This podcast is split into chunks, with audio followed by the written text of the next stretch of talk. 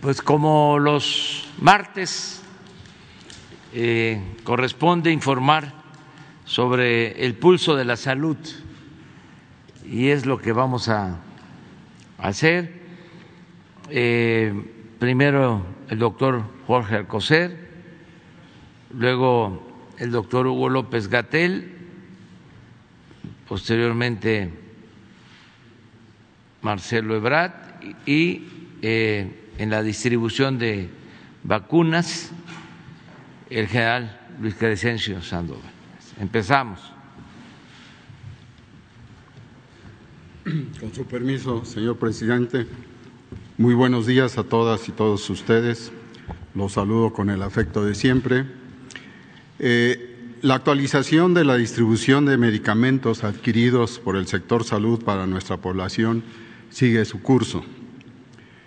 En la primera imagen, de acuerdo a la demanda del sector salud, que consta de 1.840 claves, se han comprado 1.459 millones 288 mil 818 piezas, distribuidas 483 millones y en la siguiente imagen han sido liberadas en, eh, mediante órdenes de suministro al 20 de diciembre 1.072 millones 299 mil 890 piezas, las cuales se han entregado a las instituciones aquí enlistadas. La siguiente, por favor. En cuanto a la distribución de medicamentos y material de curación, 100 millones 213 mil 90 piezas han sido entregadas por los proveedores logísticos en 72 almacenes de las 32 entidades federativas. En la siguiente, de los 434 millones 716 mil 250 piezas solicitadas la semana del 19 al un poco más de la semana al 31 de diciembre que se distribuirán 20 millones 268 mil 77 piezas. Como ustedes saben, gracias al reforzamiento gubernamental, en especial la participación de Sedena, Marina y Guardia Nacional, la entrega de los medicamentos y material de curación se aceleró en las 32 entidades, con un total de 46 millones 509 mil 897 piezas de insumos para la salud. Hasta hoy, en la siguiente, por favor. La distribución de insumos y medicamentos se entregaba en los almacenes estatales, ahí hasta ahí era el seguimiento. Y actualmente 26 entidades federativas se han sumado al plan de distribución de la llamada última milla para que lleguen los medicamentos a las instalaciones, a las unidades médicas, con ayuda de la Sedena Birmex para abastecer en conjunto con los estados 15.039 unidades de salud y aquí están los eh, estados, falta el último que es Zacatecas, del lado, izquierdo, del lado izquierdo Baja California, Baja California Sur, Campeche, Chiapas, Ciudad de México, Coahuila, Colima, Durango, Guerrero, Hidalgo, Estado de México, Michoacán, Nayarit, Oaxaca, Puebla, Querétaro, Quintana Roo, San Luis Potosí, Sinaloa, Sonora, Tabasco, Tamaulipas, Tlaxcala, Veracruz, Yucatán y Zacatecas. Corte al 20 de diciembre.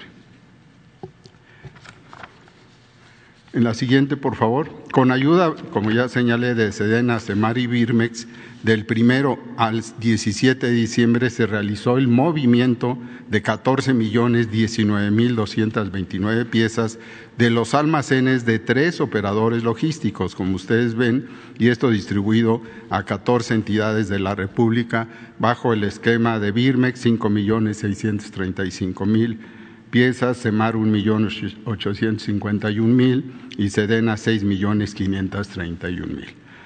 Este despliegue incluyó la entrega de medicamentos e insumos para la salud a 195 en la, en la última imagen, por favor, 195 unidades médicas del IMSS en los estados de Chihuahua, Nuevo León, Jalisco, Colima y Nayarit. Muchas gracias.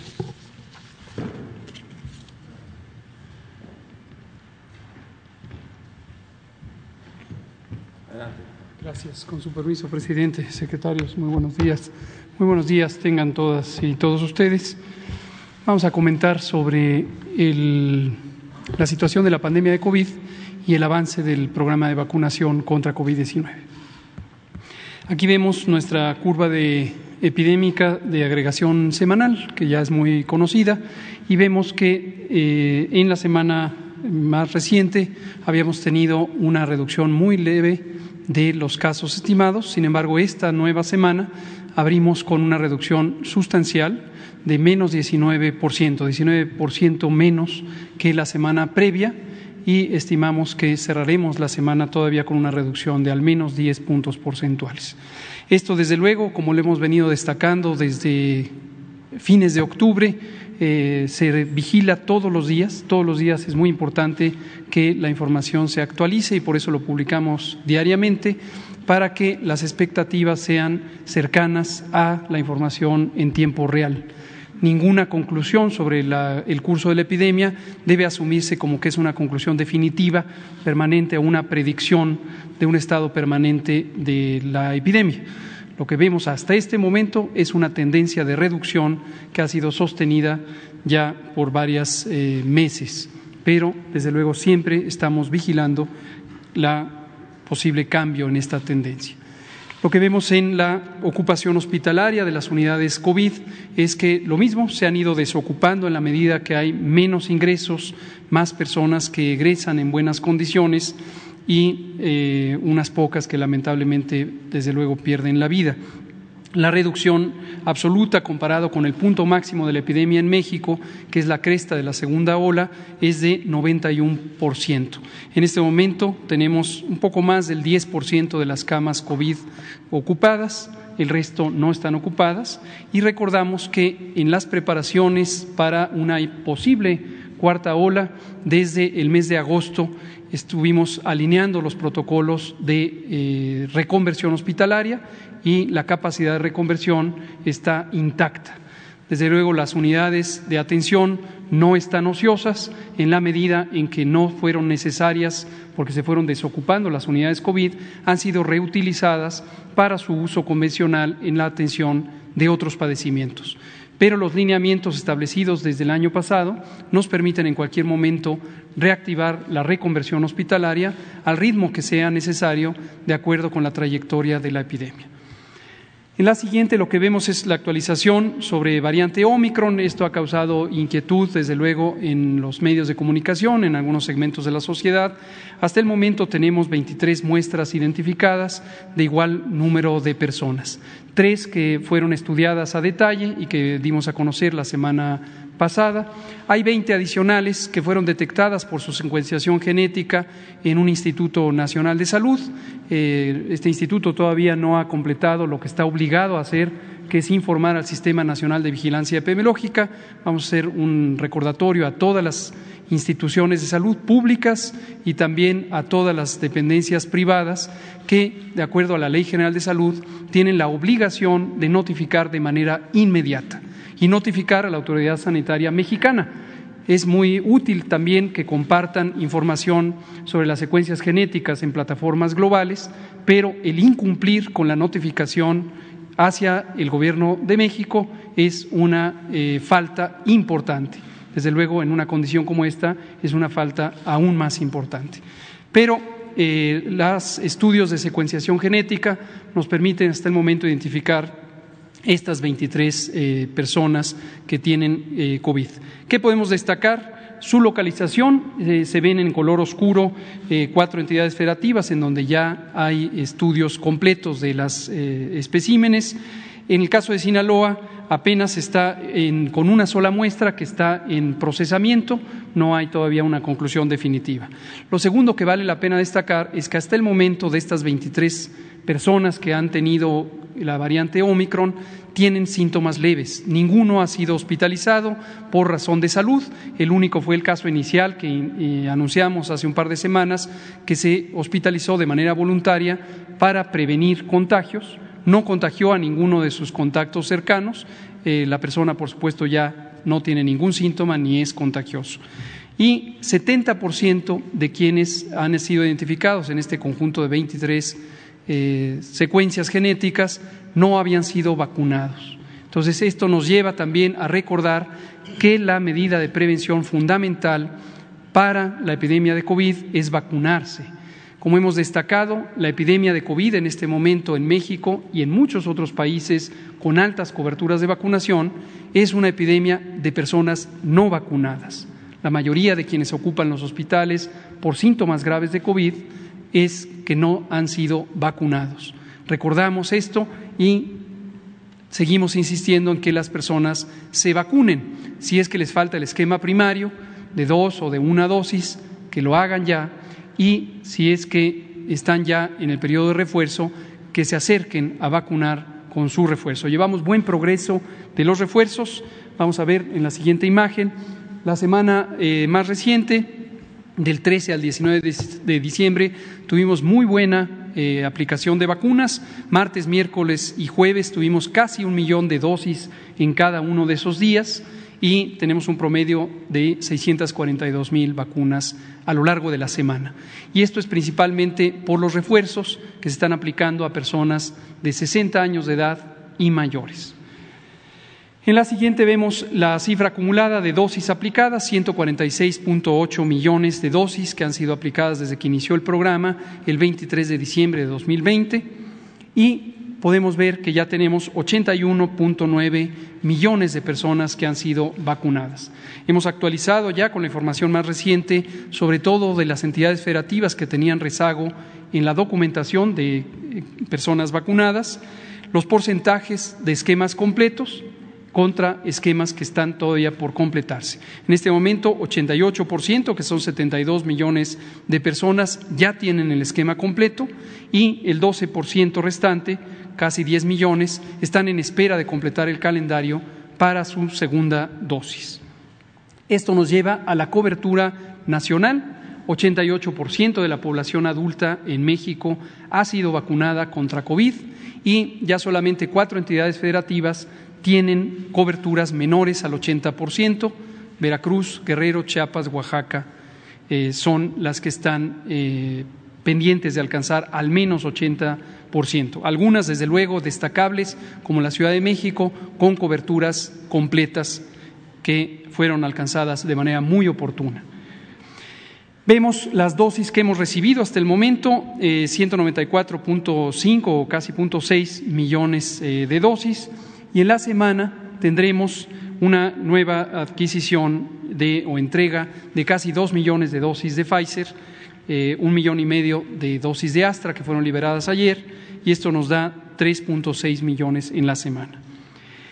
Por último, vamos a hacer un resumen de lo que ha llegado eh, y de lo que eh, se ha contratado y vemos en esta diapositiva, México contrató 194 millones 493 mil 640 dosis. Hasta el momento, de acuerdo con los contratos, se han recibido 184 millones de dosis. Pero además, a México le han donado, Estados Unidos nos donó 10 millones 421 mil 800 dosis.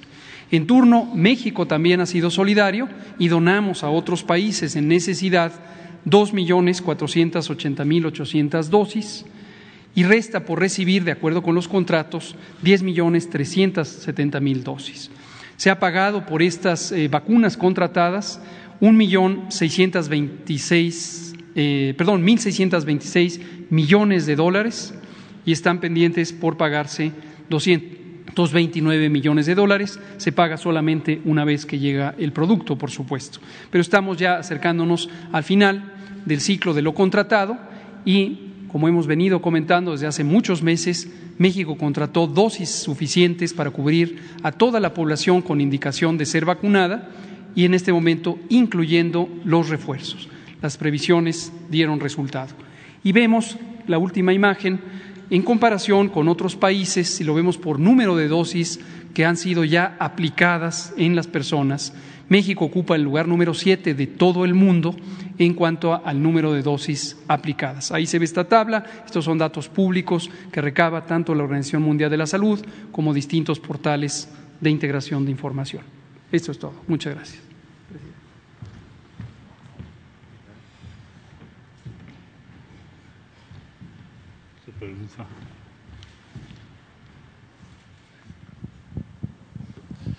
Bueno, muy buenos días, con su permiso, señor presidente.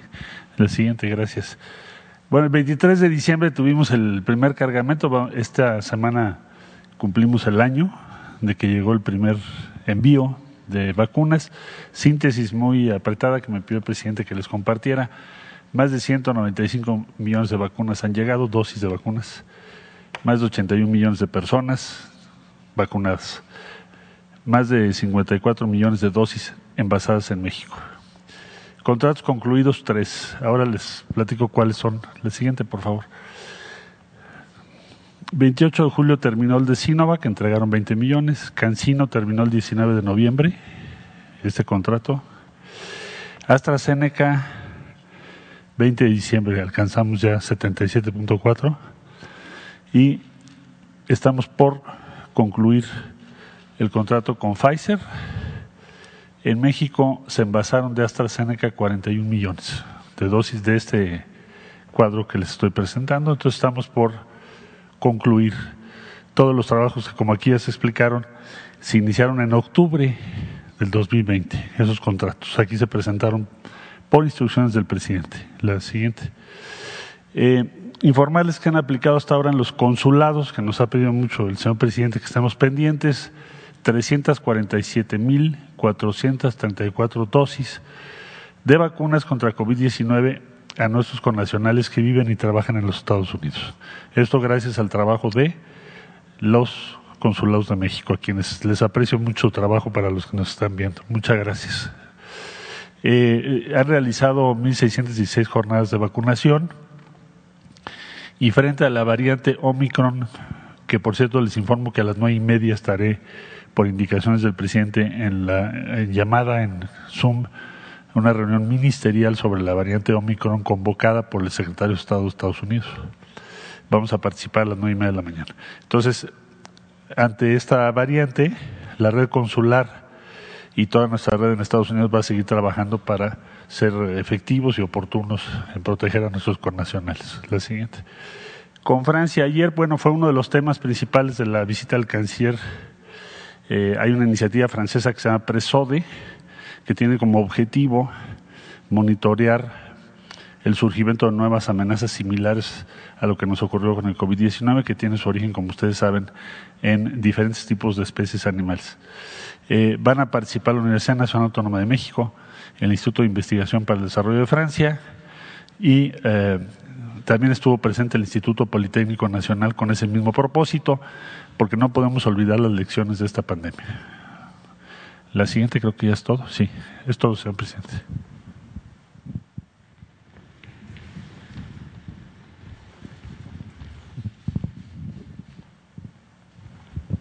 Con su permiso, señor presidente, eh, continuamos con el informe de la distribución de vacunas. Lo que se recibió en el país entre el 14 y 17 de diciembre fueron 26 millones 933 mil 410 dosis, de las cuales se organizaron para distribución 3 millones 958 mil 750 dosis que fueron distribuidas. Adelante, por favor.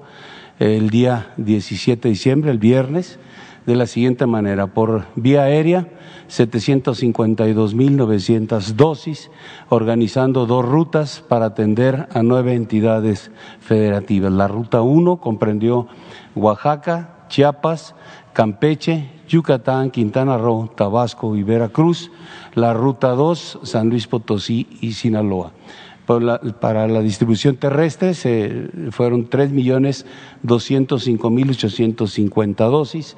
Eh, los que acudieron a Birmex, a INCAN, son siete entidades federativas, eh, fueron Ciudad de México, Hidalgo, Estado de México, Morelos, Puebla, Querétaro y Tlaxcala, y las que fueron distribuidas eh, en, en, cinco rutas para atender a ocho entidades, fueron la ruta 1 para atender Jalisco y Colima, la 2 Guanajuato y Zacatecas, la 3 Tamaulipas y Coahuila, la 4 Guerrero y la 5 Sonora. A todas se les proporcionó seguridad a través de personal del Ejército, de la Marina y de la Guardia Nacional. Adelante. En resumen, eh, se transportaron la, las eh, 3.958.750 dosis por aire, 752.900 y por eh, terrestres 3.205.850. Se atendieron 24 entidades federativas, se establecieron 31 eh, escoltas de seguridad en 31 rutas también, se materializaron 11 operaciones aéreas cubriendo 9 horas con 50 minutos y el total de efectivos empleados 938 elementos, eh, 93 vehículos y dos aeronaves. Eh, respecto a la distribución de, medicamentos. La que sigue, por favor. Eh, como ya lo mencionó el secretario de Salud, este es el, el, esquema que se ha apoyado eh, de los almacenes de las empresas Le, Le, Levic, Vantage y Arcar a los almacenes estatales del IMSS se ha hecho esta actividad y hemos apoyado tanto la Secretaría de la Defensa como la Secretaría de Marina para realizar esta actividad. Ahorita se encuentran eh, en estos 11 estados eh, el medicamento con más de 14 millones de piezas. Eh, se están eh, reorganizando los paquetes de medicamentos para que eh, podamos, tanto la, Secretaría de Marina, Defensa y la Guardia Nacional, hacer el apoyo para llevarlas a las instalaciones médicas, a las instalaciones sanitarias que requieren este medicamento. En esta actividad de llevarlas a los almacenes estatales, eh, la Secretaría de la Defensa participó con 31 tractocamiones y la Secretaría de Marina con tres tra tra tractocamiones para poder llevar el medicamento. Adelante, por favor. Eh, lo que, lo que en, estos, en estos seis estados que ya se tenían desde la semana pasada entre el 5 y el 20 hicimos el movimiento a los almacenes estatales y se reorganizaron los medicamentos, ya se, están, se cubrieron desde 221 unidades médicas en donde se les hizo llegar todo lo que requerían, empleándose eh, más de mil elementos de, del ejército, 31 eh, vehículos Cheyenne y 104 vehículos de 6.5 por parte de Marina, eh, 14 elementos y dos vehículos de 6.5 y de la Guardia Nacional 62 eh, elementos y 10 vehículos. Adelante, por favor. En cuanto al apoyo al, al movimiento de medicamentos eh, que controla INSABI, eh, movimiento hacia los almacenes estatales, entre el 15 y el 20 se apoyaron a, aquí a, para Ciudad de México y Estado de México a partir del 21 se está apoyando Guerrero, Tabasco, Campeche, Yucatán y Quintana Roo. Eh, se están empleando siete tractocamiones para el, movimiento de, este, de, del medicamento. Adelante. Finalmente, eh, diez estados eh, que reciben el medicamento a través de INSABI eh, aceptaron el apoyo que se coordinó a través de las comandancias de las zonas militares y las, las secretarías de salud de los estados para poder llevar a las unidades médicas todo el requerimiento perdón, de medicamentos. Entonces, estos 10 estados se están reorganizando. El único que ya empezamos es Guerrero, con 97 unidades médicas y los otros nueve están reorganizando su, sus paquetes. En cuanto los tengan listos, iniciaremos la distribución a 3.933 unidades eh, eh, médicas. Es todo, señor presidente.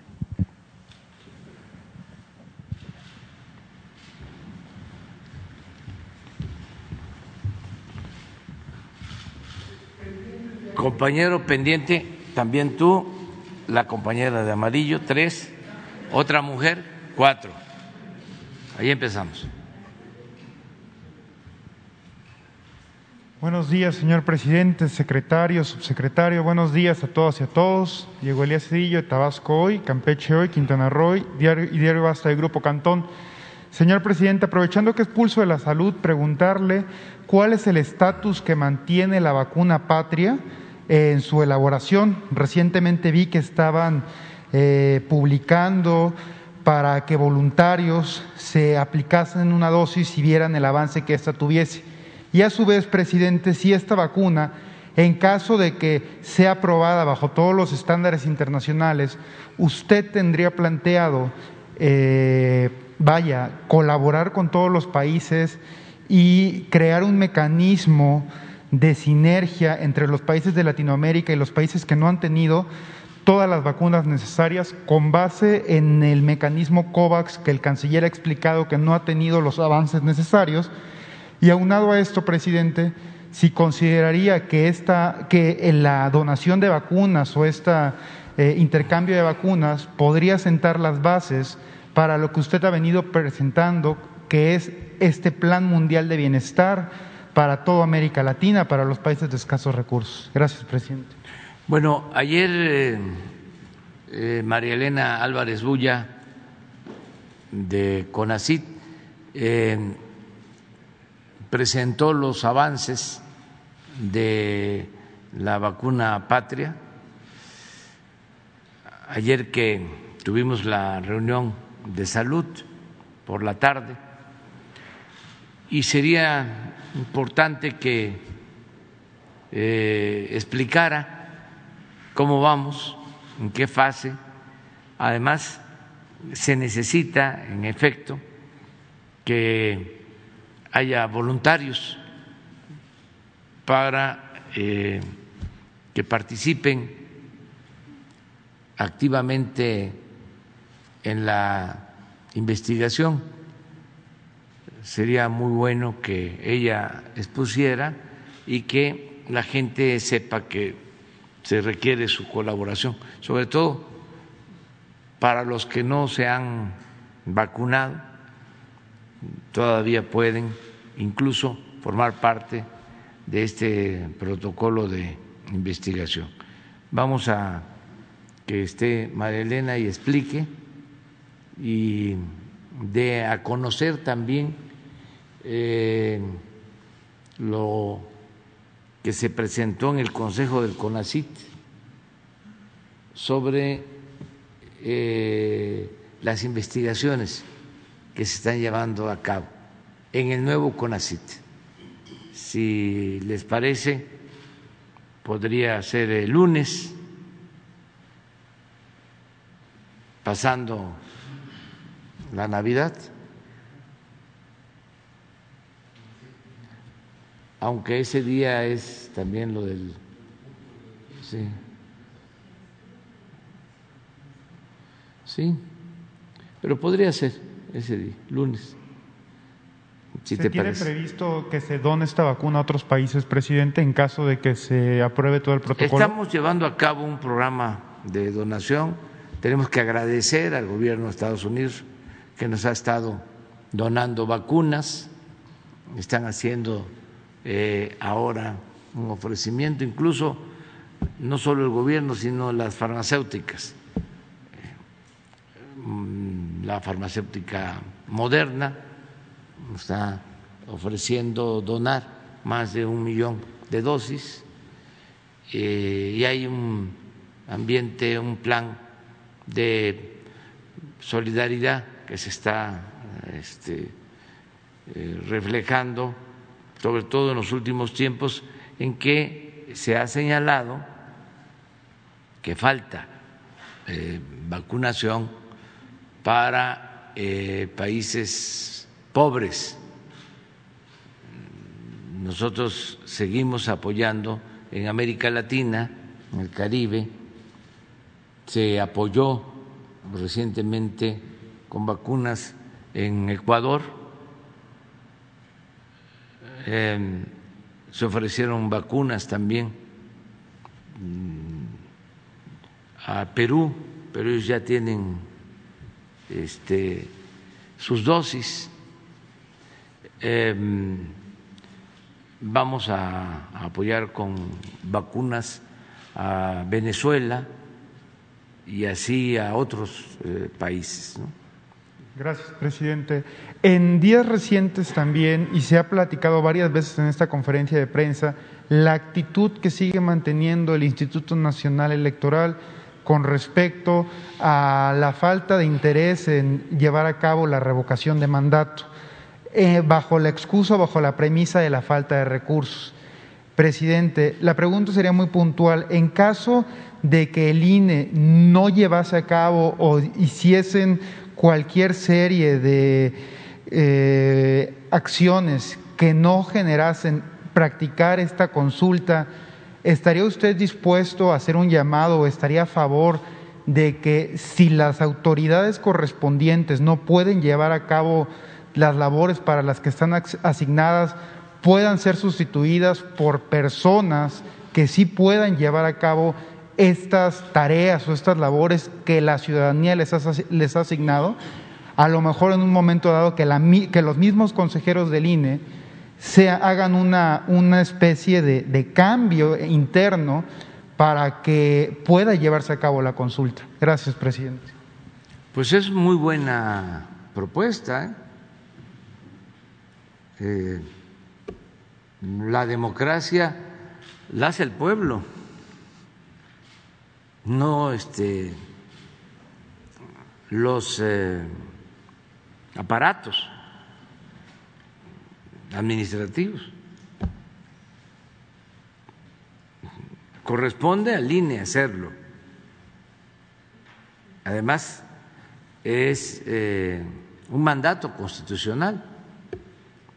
Pero si se negaran los ciudadanos podrían hacer la consulta.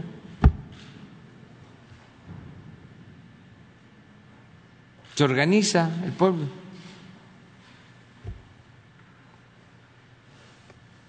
Nosotros ganamos la elección por el pueblo, por la gente. Esa es la esencia de la democracia, el ciudadano que quiere ejercer sus derechos, que participa, que busca los cambios. Pero hay que esperar a ver qué resuelve el Tribunal Electoral y luego el Poder Judicial.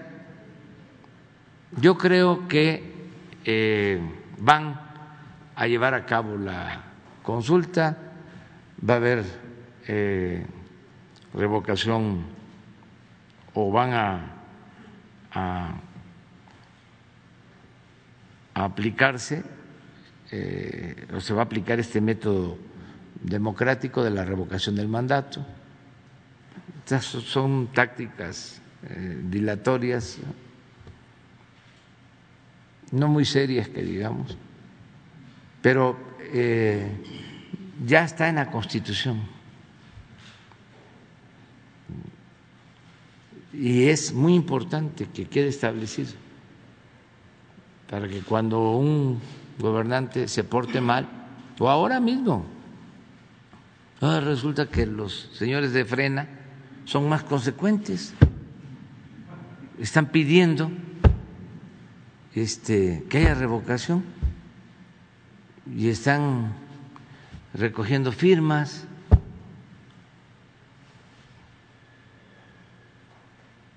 Entonces hay que esperar, pero lo puede hacer la gente, ¿eh? la misma gente. Lo que ahora se llama sociedad civil y antes este, se conocía como pueblo.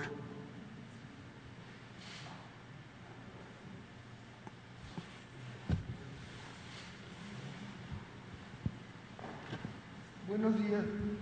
Buenos días, señor presidente. Buenos días, eh, gente del gabinete. Eh, Eduardo Esquivel Ancona, SDP Noticias.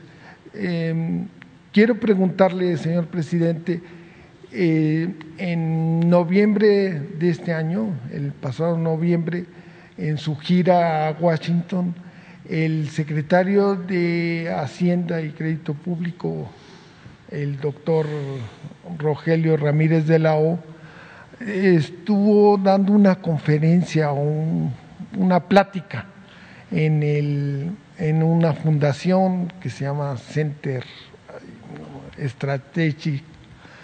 Y en esta junta estuvo explicando el plan para la localización de empresas asiáticas en América del Norte, ya sea en Estados Unidos, en México o en Canadá, y no pase lo que pues, está pasando ahorita que con los eh, eh, con los microchips y semiconductores, que no solo ha parado la industria automotriz de México o los Estados Unidos, sino también ha tenido problemas en, en Europa. La Volkswagen paró en, en Estados Unidos.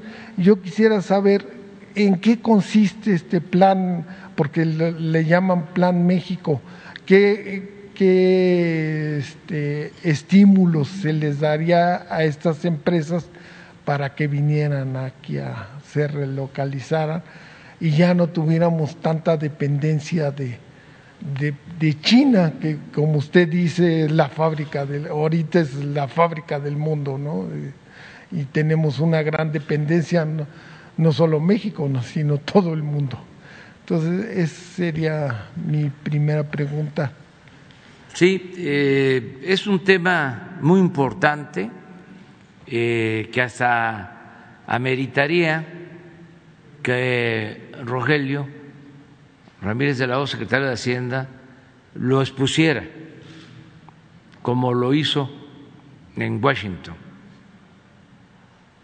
Incluso envió eh, notas a servidores públicos, a funcionarios del gobierno de Estados Unidos con ese eh, propósito. Y sí, eh, se le conoce ya como el Plan México, es eh, integrar más la economía, eh, impulsar eh, el desarrollo industrial en América del Norte en una primera etapa y en toda la América, todo el continente americano, posteriormente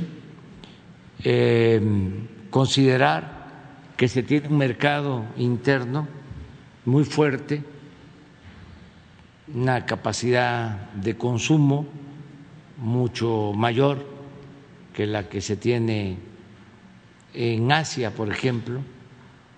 Eh, en Asia el ingreso per cápita eh, es de alrededor de cuatro mil dólares y en América 18 mil dólares. Hay mucha capacidad de consumo. Eh, tenemos la ventaja de la cercanía, de el ahorro en flete, desarrollo tecnológico, muchos recursos naturales y algo que es esencial. Eh, tenemos fuerza de trabajo, mano de obra joven.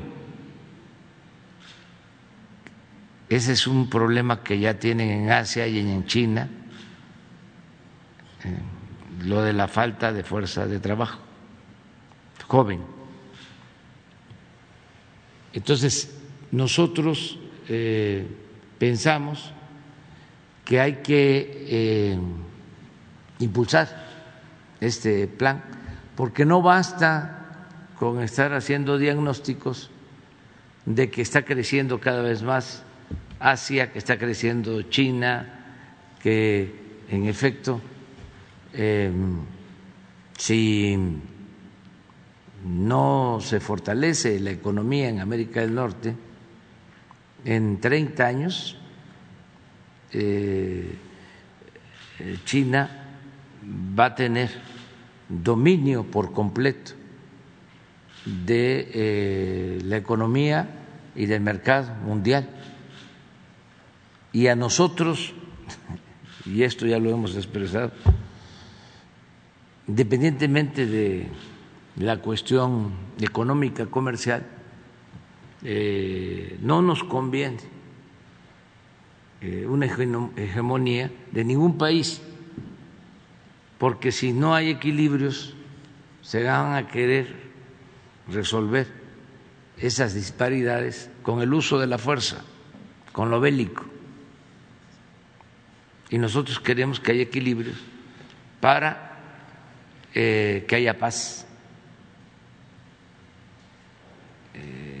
Esto ya no nos va a tocar posiblemente a nosotros, pero las proyecciones que se hacen es que en 2050, si no hay un fortalecimiento de la economía de América del Norte y de América, eh, China va a tener el dominio económico comercial del mundo y eso no consideramos que sea conveniente. También eh, no se trata de eh, cerrar nuestras economías o la región al comercio internacional, ni de crear aranceles a mercancías del extranjero, ni mucho menos de guerras eh, comerciales, sino de fortalecer la economía, porque ahora lo estamos viendo. este, lamentable que no haya electrodomésticos. Nosotros llevamos un año eh, queriendo entregar todos los electrodomésticos, los enseres, a damnificados, ya pagado. En el caso de Tabasco fue hace un año la inundación y todavía nos faltan 15 mil refrigeradores y 60 estufas. 15 mil refrigeradores y 60 estufas. Claro, ya hemos entregado eh, como 180 mil. Este, pero no hay.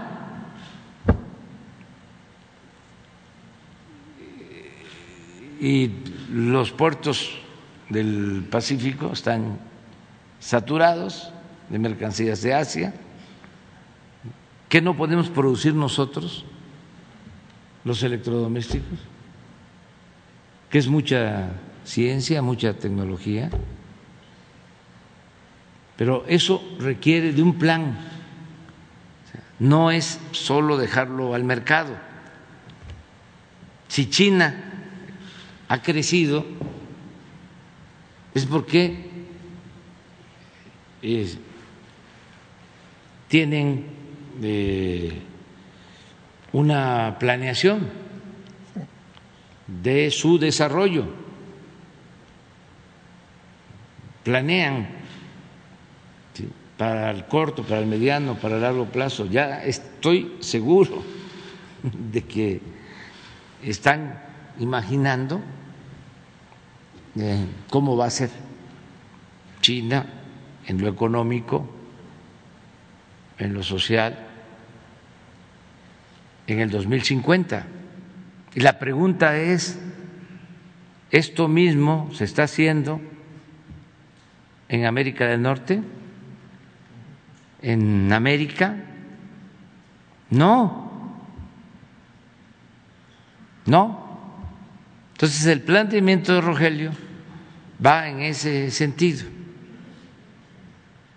Eh, y ojalá y bueno, le vamos a pedir que lo exponga porque sí es muy interesante. Sería como un, una especie de sustitución de importaciones regional, ¿no? Sí, sí, incluso eh, incluye eh, inversiones y créditos para sustitución de, de, de importaciones. Para alentar el desarrollo industrial.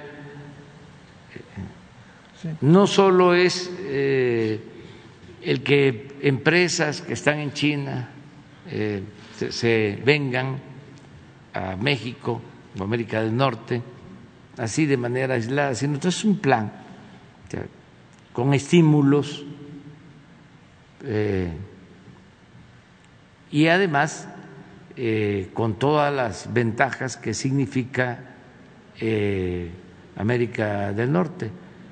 Yo creo que el haber suscrito de nuevo el tratado, en el caso de México, nos ha ayudado mucho. tenemos garantizado de que van a llegar inversiones de todo el mundo a México. Y esto significa empleos y significa bienestar. Pero hay que eh, hacer el plan y, desde luego, incluir lo migratorio,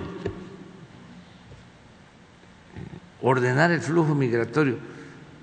No se puede crecer en un plan de esta naturaleza si no se tiene fuerza de trabajo. Ahora en Estados Unidos no hay choferes, no hay operadores, tienen necesidad de fuerza de trabajo. Entonces, no es estar deteniendo a migrantes, sino ordenar el flujo. Hay mecanismos que deben de eh, consolidarse, como las visas temporales, de acuerdo también a las necesidades de producción, pero es un plan eh, general, no es eh, lo espontáneo, eh, no es dejar todo al mercado, para eso es el Estado y en este caso el que se pueda hacer una planeación eh, conjunta de mediano y de largo plazo. En una segunda pregunta, eh, eh, quisiera saber, en caso de ser aprobada la reforma eléctrica, me gustaría saber cómo funcionaría lo de litio. ¿Se haría una empresa que dependiera de la Comisión Federal de Electricidad o sería una empresa eh, aparte de la de Pemex y de la Comisión Nacional eh, de la, lo estamos, CFE? Lo estamos analizando. Eh, acerca del litio, sí ya ha quedado muy claro de que no queremos que se privatice. Tiene que quedar como un mineral de la nación. No se van a entregar concesiones ni contratos para la explotación de litio. Eh, lo va a manejar eh, el Estado mexicano. Y habría... Tenemos nada más que ver qué institución del Estado. Sí, y habría un instituto como hay eh, el Instituto Mexicano del Petróleo para la investigación, para el desarrollo, sí. porque no es cosa fácil, ¿no? No, no, y además requiere de mucha investigación este, y de explorar y cuantificar el potencial que se tiene realmente de lo que no hay duda es de que se trata de un mineral estratégico para el desarrollo futuro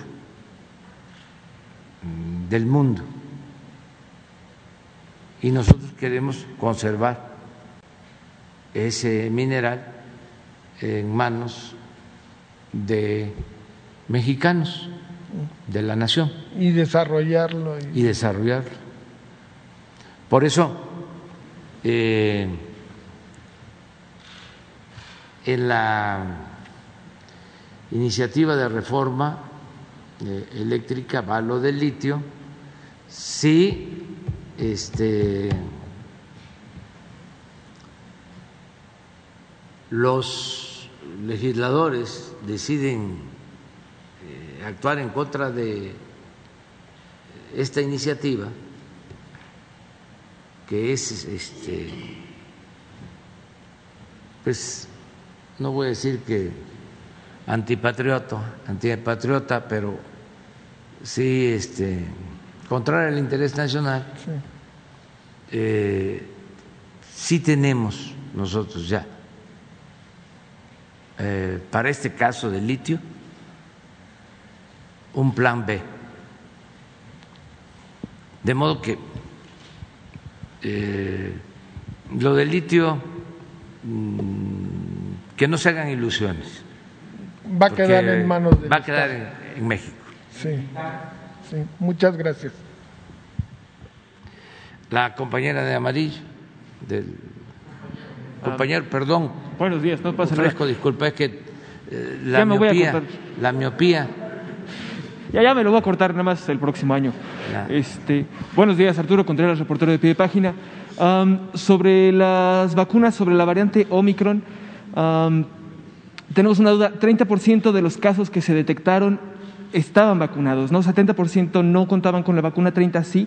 Entonces queremos saber si estas personas que no, que contaban con la vacuna, saber qué vacunas fueron, ¿no? Si se tiene que tener algún tipo de precaución más allá de las que ya se tienen. Ayer eh, la Organización Mundial de la Salud recomendaba no hacer celebraciones navideñas, ¿no? entonces no sé si tenga algún mensaje al respecto. Y una segunda pregunta sobre la migración. ¿no? Ayer la caravana migrante que llegó a México tuvo una junta de más de cinco horas con, con autoridades migratorias, no llegaron a un plan claro. el Instituto Nacional de Migración está, digamos, sobrepasado con su capacidad de dar asilo. Entonces, a ver si se tiene algún plan para reforzar esta capacidad de dar asilo o qué va a pasar con, con, el incremento de solicitudes que se han tenido en el país. Creo que están cerca de 130 mil llegando, ¿no? Entonces, es un volumen bastante amplio. Nada más. Bueno, eh, yo creo que Hugo podría este, informar sobre esto. Ayer en la reunión eh, yo les pedí a los eh, expertos que nos presentaran un informe sobre los fallecimientos lamentables que todavía se presentan eh, para ver eh, de los eh, fallecidos cuántos fallecidos no estaban vacunados y cuántos este, vacunados, porque la hipótesis es de que el que está vacunado está protegido y que los que eh, lamentablemente pierden la vida son los que no están vacunados, pero queremos saberlo a ciencia cierta, con este, exactitud, que es lo que tú estás planteando, ¿verdad? Parecido. Entonces el doctor. Y Marcelo, eh, este, expone los con mucho gusto. Gracias, presidente. Gracias, Arturo Contreras, de pie de página. Eh, sobre estas 23 secuencias genéticas, que son muestras de, obtenidas de 23 personas, es muy importante no saltar a conclusiones generales. Son muy poquitas especímenes y aún faltan los estudios epidemiológicos de casos y contactos para entender bien en cada uno de estos casos eh, cuál fue la secuencia de eventos entre la vacuna, entre la infección y, todos los detalles de cómo se comporta. Pero aun cuando tengamos esta información, que la tendremos en los próximos días, de estas 23 personas, no se pueden hacer conclusiones científicamente robustas solo de 23 personas. Una de las razones importantes de ello es los casos suelen presentarse agrupados. Por ejemplo, hay una familia de cuatro personas que habían viajado a Miami y los cuatro están eh, presentando estos síntomas y es unos intervalos de edad muy amplios. Hay un niño, hay tres adultos, eh, uno de ellos una persona adulta mayor. Sí es notorio con estos 23 que ninguno ha tenido eh, un caso grave. Como he dicho, nadie ha necesitado hospitalizarse, sus síntomas han sido mínimos, pero, insisto, no saquemos conclusiones de estas 23. Ahora, ¿qué eh, experiencia tiene el mundo entero? La Organización Mundial de la Salud, eh, cumpliendo sus encomiendas, está recabando información de varios estudios que están, estudios epidemiológicos, estudios clínicos, estudios genéticos, que están tratando de responder las preguntas cruciales. Una, si Omicron es una variante más transmisible que las previas. Hasta el momento, aunque la información sigue siendo incompleta, hay una idea de que sí efectivamente es más transmisible. ¿Cuánto más es lo que habrá que precisarse? Hasta el momento algunas indicaciones sugieren que es dos veces más transmisible que la variante Delta, por ejemplo. Pero hay que ver cómo se comporta en distintos contextos. No olvidar lo social. Es lo mismo que pasó con Delta cuando apareció en India, fue la primera descripción la transmisión tan alta ocurrió en un contexto socialmente muy desfavorable, como ocurre en muchas poblaciones de ese país y del mundo. Entonces, no podemos atribuir exclusivamente a la genética de los virus cómo se comportan. Depende también del contexto social en el que ocurren las cosas cómo es la habitación de las personas, si están hacinados o no, si están bien nutridos o no, si tienen o no altas prevalencias de enfermedades agregadas, como es el caso de México, donde tenemos las más altas prevalencias de obesidad, sobrepeso, diabetes, etcétera. Y como hemos explicado una y otra vez, y la evidencia científica lo muestra, producto de este proceso de cambio en la alimentación mexicana, en donde predominan los alimentos chatarra en la oferta alimentaria de las personas mexicanas. Esto eh, es la transmisibilidad. Lo segundo es si es o no más agresiva.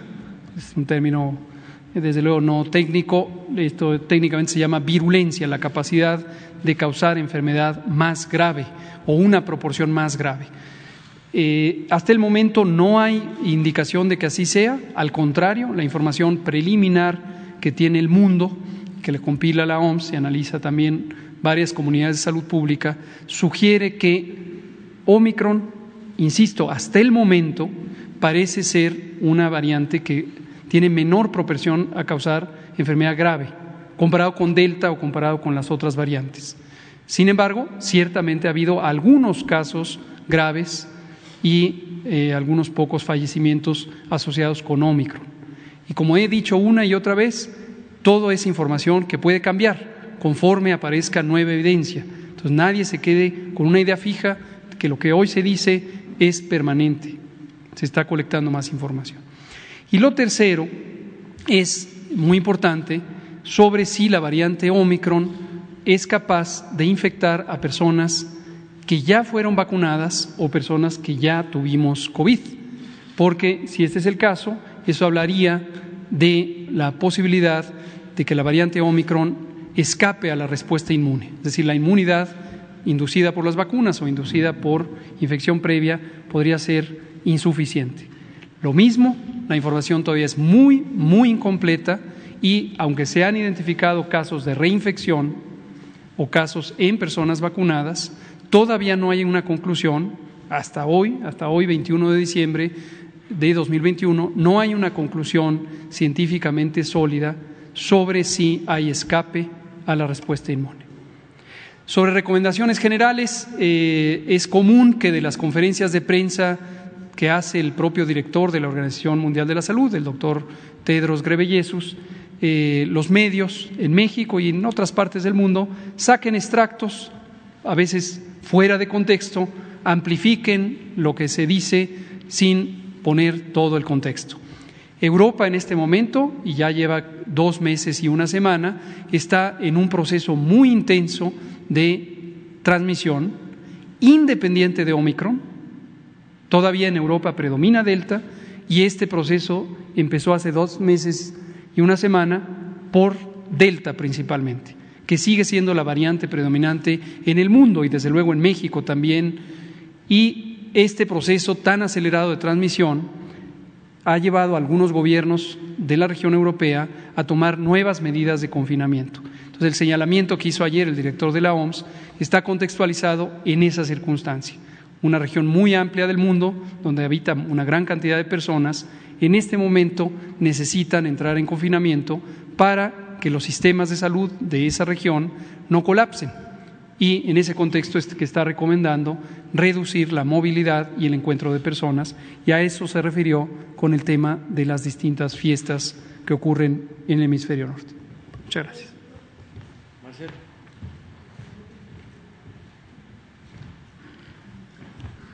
Sí, con su permiso, señor presidente. Bueno, sobre solicitudes de refugio, eh, la información que tenemos que nos proporciona la Comar dependiente de la Secretaría de Gobernación, efectivamente el año pasado se recibieron 41.230 solicitudes y este año vamos en 123.187 eh, solicitudes de refugio. Solo aclarar que el que solicite refugio no quiere decir que tengas que estar en una instalación del, del INAMI. Es otra cosa. Solicitas tu refugio y en lo que te lo autorizan, que suele ser relativamente rápido, lo único que tienes que hacer es permanecer en la entidad federativa donde lo solicitaste. Lo que sí está pidiendo Comar es que les apoyemos, me refiero al gobierno y a otras instituciones, porque este incremento pues ha sido enorme, de 300%. Entonces necesitan apoyo para acelerar la gestión, la Comar. Y pues sí hay ya el presidente ordenó que los apoyemos, también lo está haciendo la ONU, para que puedan reducir el tiempo de resolución de refugio. Ahora, hay otro tema distinto que no es este, que es la, la insistencia en que se le dé libre tránsito. Es decir, en pocas palabras, que abramos la frontera sur, hagamos una especie de excepción a las regulaciones actuales, las leyes vigentes, que todas tienen diferentes tipos de requerimientos, para que puedas estar en territorio nacional, en pocas palabras, que puedas pasar libremente hacia los Estados Unidos. Y ahí es donde está el punto de diferencia. Ahora, no es un tema de, voluntarismo, es un tema de que la ley así lo establece. Es decir, no, no está previsto que se haga a discreción de un funcionario eh, libre tránsito a cualquier persona. Hay que hacer algún trámite. Si quieres refugio, si se busca refugio, México es uno de los países que más eh, sencillo es su procedimiento de refugio para que puedan estar aquí. Y de hecho, de estos que acabo de señalar, pues más del 95% se otorga, ¿eh? salvo cuando hay algún antecedente de orden delincuencial, que son muy poquitos. Todos los demás sí, sí se los autorizan. A la Comar para... No te escuché las, bien. El, el, ¿Cómo se va a fortalecer la Comar para atender estas La Comar necesita más personal y necesita más presupuesto. Entonces, tenemos dos tipos de apoyos, los que están previstos en el presupuesto el año entrante solicitado por la Secretaría de Gobernación y aquellos que le corresponden a la Cancillería vía la Organización de las Naciones Unidas. Estamos con el apoyo de ACNUR y la Organización Internacional de Migración, tratando de apoyar a la Comar. Son las dos fuerzas. ¿Mande? Los demócratas están rechazando el quédate en México. Bueno, eh, tendrían que ver a su gobierno. Es una medida que tomó Estados Unidos, no México. Es un debate interno en los Estados Unidos.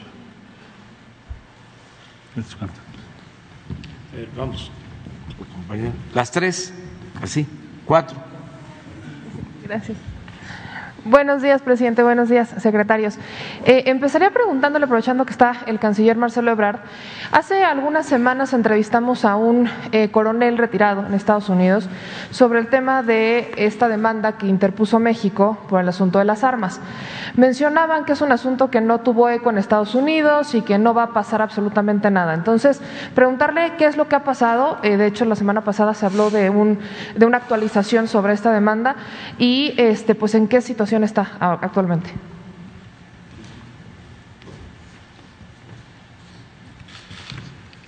Bueno, muchas gracias. Eh, difiero del comentario que, que, refieres, porque es la primera vez que se admite en corte una demanda promovida por un gobierno, en este caso distinto al de Estados Unidos, un gobierno extranjero en Estados Unidos, respecto a la industria de armas. Todas las demandas anteriores, hasta donde tengo conocimiento, han sido internas, domésticas. Bueno, ¿qué ha pasado con esta demanda y en qué consiste? Es una demanda presentada por México contra 11 compañías de armas en la Corte de Massachusetts. Fue presentada el día 4 de agosto del 2021. ¿Qué, se, ¿Qué es lo que México reclama en esa demanda? Que las prácticas de fabricación, distribución, publicidad y venta de estas empresas favorecen el tráfico y el uso de armas en México vinculado a la violencia. eh, el argumento de las compañías es, bueno, yo vendo un arma y no es mi responsabilidad qué haces con el arma. Lo que no dicen, y sí lo decimos nosotros en nuestra demanda, es que están generando armas incluso que saben que están destinadas al mercado vinculado al narcotráfico y a la violencia en México, por el tipo de arma. Bueno, tienen hasta, imitan hasta color marfil o características similares a las armas detenidas cuando se actúan contra esos grupos delincuenciales. Es decir, ellos saben que va dirigido a ese grupo. También están financiando videojuegos ¿eh? para fomentar la expansión del consumo de armas con los jóvenes, para quitarle el, el la dimensión humana, lo que significa agreder a otra persona con un arma y convertirlo en una especie de competencia, con armas especialmente diseñadas para ello. Bueno, entonces, las empresas las estamos responsabilizando por negligencia, es el concepto que se usa en la ley norteamericana y ya fue admitido por la Corte. Eh, ¿En qué vamos? El día 31 de enero es la fecha que nos dio la Corte para responder a estos argumentos que brevemente he descrito de la industria. Porque la industria se reunieron todos entre sí. En vez de tener 11 respuestas, vamos a tener una sola. ¿Qué se dice en esa? Lo que acabo de señalar, que pues es México el responsable, ellos no tienen ninguna responsabilidad. Bueno, el 31 de enero les vamos a contestar y luego ellos tienen hasta el 28 de febrero para respondernos de nueva cuenta y entonces ya la Corte puede tomar una determinación y en caso de que sea positiva para nosotros, pues puede eso significar que nos vayamos a una apelación. Ahora, ¿a qué queremos llegar con todo esto? A ver, hay un principio. La disponibilidad de armas en México, enorme, tiene como origen primordial las prácticas negligentes y el tráfico ilícito de armas proveniente de los Estados Unidos en 70%. Lógico, porque tenemos una frontera de 3.000 kilómetros.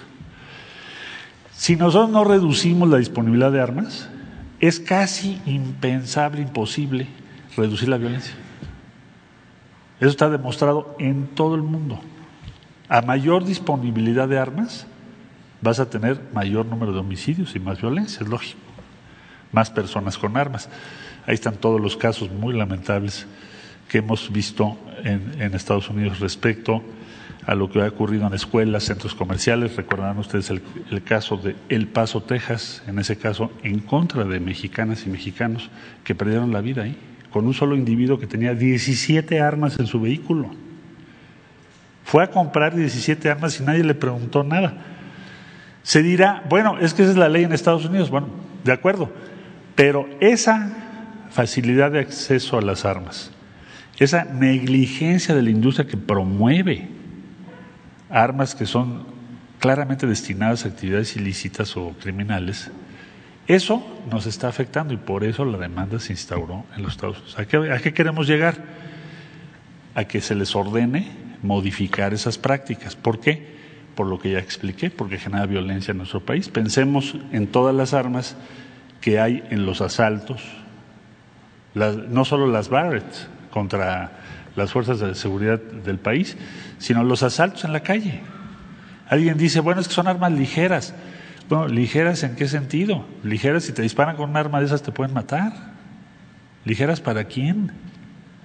Entonces estamos totalmente en contra de las armas, en contra de esa disponibilidad, en contra de esa fabricación de armas que va dirigida a, los jóvenes, que va dirigida a promover la violencia solo por un negocio. Y este, esta demanda la vamos a ganar. Es más, la, la, el supuesto de la industria era que no le iba a admitir la Corte. Y la Corte la admitió. Claro, siempre tienes un riesgo jurídico en cualquier caso, cualquier juicio. Pero los argumentos que México está presentando son argumentos que yo creo que tienen, sin lugar a dudas, la simpatía de la mayoría de la población por lo que estamos viviendo en términos de violencia. Me refiero a México, pero también a Estados Unidos. Por último, también se presentó esto en el Consejo de Seguridad de las Naciones Unidas por indicaciones del presidente y varios países ya nos han hecho saber su simpatía y que van a respaldar la posición de México respecto a el tráfico ilícito de armas denominadas ligeras, que en realidad son las responsables del mayor número de homicidios en el mundo. Y que por decirles ligeras, tienen una especie de carta de naturalidad para que no sea un tema. Entonces, no son ligeras, son, son armas que quitan la vida y por esa razón debe impedirse ese tráfico ilícito. Entonces, esa es la situación en la que estamos. Muchas gracias. Presidente, en un segundo tema, y perdón, no me presenté, me, me llamé el de Mexico News y sin censura, eh, está el de las UMAS. Con el incremento al salario mínimo 2022, aquellas personas que están pensionadas y que obviamente se calcula bajo las sumas han cuestionado el por qué ellos no se les ha incrementado, el, pues, si vale la pena tener la UMA e incluso si se va, si se ha planteado incrementar el valor de la UMA para que pueda subir su pensión. ¿Qué se ha hablado sobre el tema? ¿Se ha planteado algo al respecto, presidente? Se está haciendo un análisis sobre eso. Este, eh, lo de las eh, UMAS se creó para que los incrementos no eh, se indexaran o no se vincularan al incremento del salario mínimo. Entonces esto, entre otras cosas, se usaba también de excusa para no aumentar el salario mínimo este, se decía si eh, la pensión va vinculada al salario mínimo, eh, no vamos a aumentar el salario mínimo este, como ha aumentado en los últimos tiempos, porque este, no significaría no solo para el sector privado, sino para las pensiones. Eh, públicas incrementos eh, que no se podrían soportar en lo financiero. ¿Qué sucedió? Bueno, son dos tiempos, ¿no? dos momentos. Primero, eh, durante todo el periodo neoliberal, el argumento central era que el aumento al salario mínimo ocasionaba inflación. Así engañaron. Luego se crearon las sumas y de todas maneras no aumentó el salario. Ese es el otro eh, momento. Por eso nosotros estamos buscando mecanismos de incremento de eh, pensiones, como lo que estamos haciendo con el aumento al doble de la pensión a adultos mayores para compensar y que no se detenga el incremento al salario mínimo. Pero estamos este, haciendo también eh, la revisión sobre las sumas. Lo estamos haciendo. ¿Se tiene pensado alguna fecha como para decir ya para estas fechas podríamos entregar un análisis? Sí, vamos a, este, a informar. Eh, lo primero que hicimos eh, fue aumentar al doble la pensión y es universal. Es, eh, eh, sean mm, jubilados, pensionados o eh, no, es a todos, es para mayores de 65 años. Y creo que esto va a ayudar, compensa pero al mismo tiempo no eh, limita la posibilidad de que se incremente el salario mínimo. Gracias, presidente. En otro tema, eh, en Jalisco se está llevando a cabo la consulta para el pacto fiscal, para ver si la gente quiere un nuevo pacto fiscal. Nosotros hemos recibido eh, y hemos visto en redes sociales algunas denuncias en donde algunos maestros y en escuelas están citando a los padres de familia para juntas sin explicarles para qué y cuando llegan pues les dicen que es para hablar sobre el pacto fiscal. Han algunos maestros incluso eh, ofrecido puntos extra a los alumnos de aquellos padres que comprueben que participaron en esta consulta por el pacto fiscal. En tiempos en donde la democracia directa, presidente, se está haciendo cada vez más eh, frecuente, ¿qué mención podría hacer usted? ¿Esto sería válido que las escuelas eh, privadas y escuelas, este, perdón, públicas eh, condicionaran a los padres a través de puntos extras, a través de para sus hijos si participan en, el, en una consulta por el pacto fiscal o no, o que citen a los padres a punta de engaños para que vayan a hablar sobre el pacto fiscal que ha generado incluso mucha molestia e incluso, vaya, hasta las iglesias están pidiéndole a los padres que participen en esta consulta. ¿Considera que eso entra dentro de este ejercicio de democracia directa como se está promoviendo en México? Yo creo que no perjudica, ¿no? Yo creo que este cualquier iniciativa que signifique eh, participación de los ciudadanos es este mm, buena, es este conveniente. Lo que se tiene que este, informar es que una modificación a el pacto fiscal pasa por una reforma constitucional y que eh, va a eh, modificar el actual esquema de distribución de fondos federales. Y tienen que estar de acuerdo pues todas las entidades federativas. Ya no es nada más una entidad, o dos, o diez, porque se supone que si se busca un cambio en la ley de coordinación fiscal, es para que la entidad o el Estado que está promoviendo este cambio reciba más. Pero eso va a significar que otros estados reciban menos o que la federación tenga menos presupuesto y los estados más presupuesto. Entonces no es un asunto eh, sencillo se requiere de un acuerdo no solo de una entidad federativa. No es yo estoy a favor del pacto o del cambio del pacto federal. Sí, pues sí, es un Estado, pero no te vas a, independizar, no puedes hacerlo. Eh, para que haya un cambio en el pacto federal, se requiere de la participación de todos. Antes eh, fue un acuerdo de todos los gobernadores cuando surge en la época de López Portillo el marco legal vigente para la distribución de participaciones federales y firman todos los gobernadores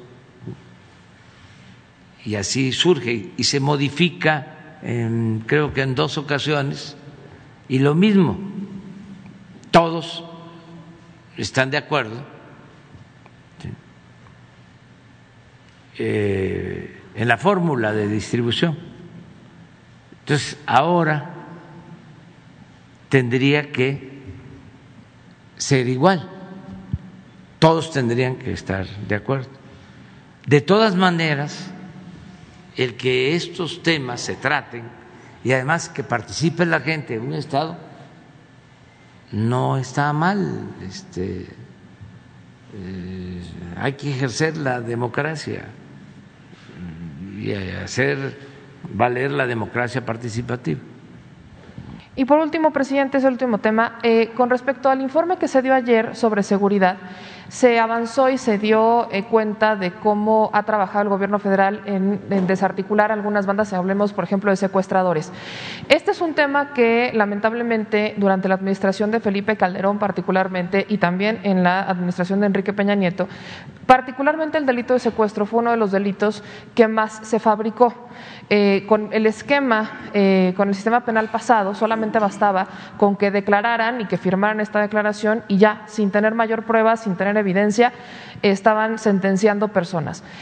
Hemos recibido de forma constante denuncias y cartas en donde le piden eh, ayuda. Pero lamentablemente sabemos que este es un tema que no puede resolver el Poder Ejecutivo porque es algo que le compete al Poder Judicial. Con respecto a esto, nos han eh, sugerido algunos eh, presos que se pudieran crear algunos grupos de supervisión con expertos en donde se revisaran las violaciones a los derechos humanos y que se les pudiera atender a través de estos grupos para darles asesoría y ver de qué forma pueden salir sus casos. El Instituto Federal de Defensoría Pública nos ha mencionado que ya han interpuesto cerca de tres mil denuncias eh, y que es la Fiscalía, son las Fiscalías las que están entorpeciendo un poco el caso porque todavía no se termina de erradicar las malas prácticas ni la corrupción que existe ahí dentro. Existe la posibilidad, presidente, de crear un grupo que pudiera atender casos como este, que no pueden salir por decreto y que tampoco pueden salir por amnistía por el tipo de delito, pero que se le pueda dar algún tipo de salida a personas que están acusadas por secuestro y que son inocentes, que fueron torturados y que firmaron por tortura y que ahí los tienen en prisión y que prácticamente están entre la espada y la pared? Vamos a, este, a pedirle a Alejandro Encinas que este, nos dé una respuesta. Él va a informar pasado mañana aquí sobre derechos humanos, sobre todo lo que se ha llevado a cabo. Eh, va a informar Alejandro Encinas el jueves. Y si te parece, este, va a tener tiempo como para responder. El propósito es eh, no tener eh, gente eh, inocente en las cárceles. Es una gran injusticia. Y este, desterrar esas prácticas eh, nefastas de tortura que se aplicaban. Eh, todo eso que realmente era lamentable todavía no solo es este asunto del señor Vallarta, hay muchísimos. Yo recuerdo que ya no me quiero meter mucho con ellos porque se enojan, pero este luego eh, eh, pontifican, o sea, como si tuviesen mucha autoridad moral. Recuerdo el caso de la niña que este, inventaron cuando el temblor. No.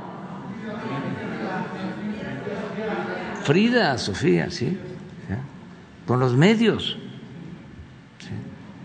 Eh, imagínense ese montaje. Este, y eh, tenían sometida a una institución, a la Secretaría de Marina.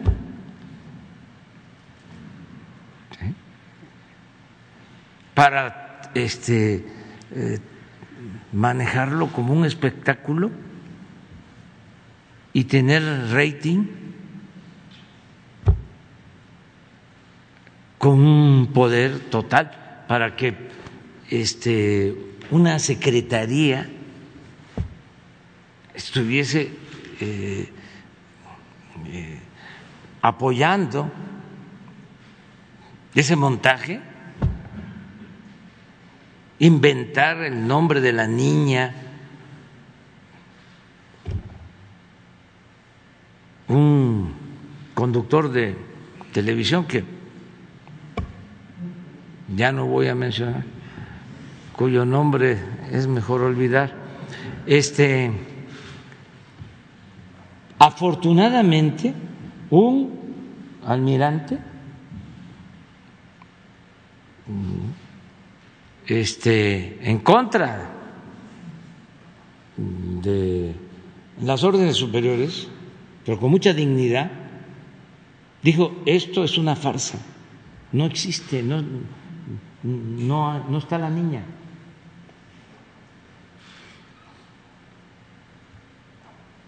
Y entonces se genera una polémica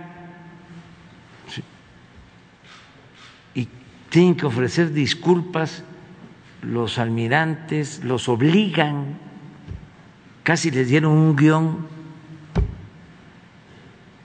Así era. Entonces, nosotros no queremos eso nada de montajes, eh, mucho menos tortura o eh, asesinatos, rematar a heridos en enfrentamientos. Es muy importante que en tres años, como se informó ayer, solo dos recomendaciones de derechos humanos a las Fuerzas Armadas. Y ahí están los índices de letalidad en enfrentamientos.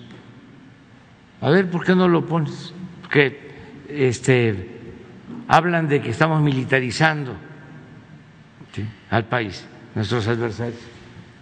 Miren esto.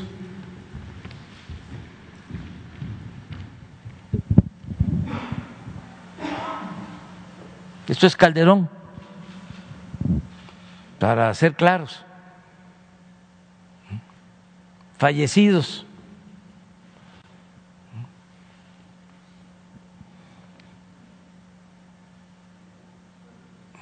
Esos son heridos y detenidos.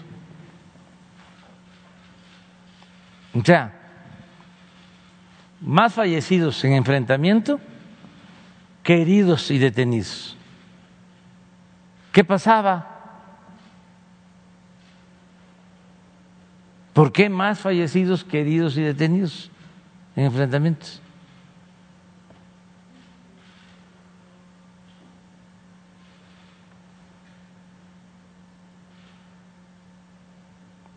¿Por qué? Los remataban.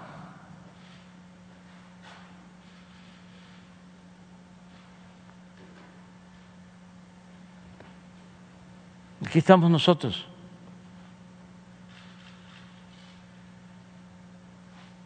Aquí hemos estado.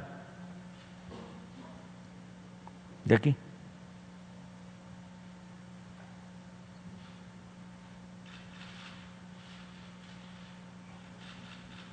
Heridos y detenidos, y estos fallecidos en enfrentamientos con Fuerzas Armadas. No somos iguales y les molesta mucho, pero ahí están las pruebas. Entonces, sí, eh, porque eh, es eh, creíble, ¿sí? No eh, se puede generalizar que en todos los casos ¿no? este, hubo tortura y que por eso están detenidos, pero sí hay este, casos que deben de revisarse y donde está demostrada la tortura hay que darles libertad, buscar la forma, como lo que tú estás planteando, y sí tiene que haber un mecanismo para eso. Gracias, Presidenta. Isla Escobar de Tiempo.b. Justo sobre este tema de seguridad, nada más para preguntarle, eh, pues, ¿cuál es la conclusión que tiene en materia de, bueno, en este sentido, en, cuanto a seguridad? Sobre todo, si, ¿cómo han visto los estados que tienen los primeros lugares con temas de homicidios dolosos en comparación con el asunto también, si, eh, si consideran que ha sido efectiva en la construcción de los cuarteles de la Guardia Nacional o si ha sido o ha ido un poco más despacio como ustedes esperaban que se resolviera este asunto de seguridad, sobre todo en violencia? Es que estaba muy arraigado el problema. precisamente eh, por el contubernio que prevalecía entre eh, autoridades y delincuencia. Eran lo mismo. Lo estamos viendo, ¿no? No voy a, insistir mucho, pero el que el secretario de Seguridad de Calderón esté en la cárcel por proteger a uno de los grupos dedicados al tráfico eh, de droga, pues ya explica todo. Entonces, eh, ahora está pintada la raya, la frontera. Eh, una cosa es autoridad, lo dijimos desde el principio, otra cosa es la delincuencia.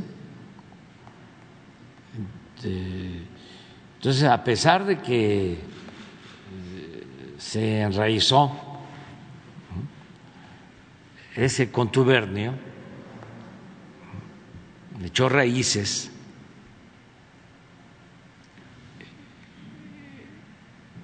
ya eh, hemos eh, venido avanzando poco a poco, sobre todo en el caso de homicidios, que es lo más complicado, en lo que tiene que ver con eh, secuestros, claramente hay una disminución. Lo que pasaba en secuestros era también terrible. Bueno,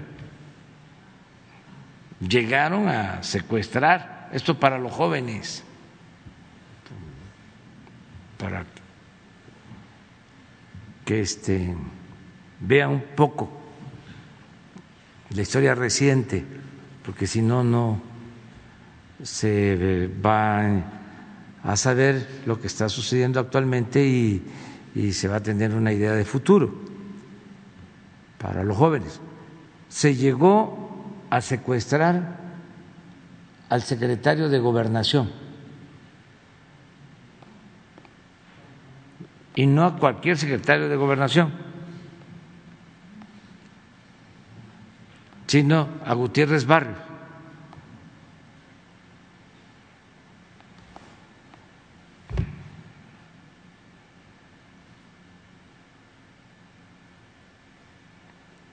Así estaba.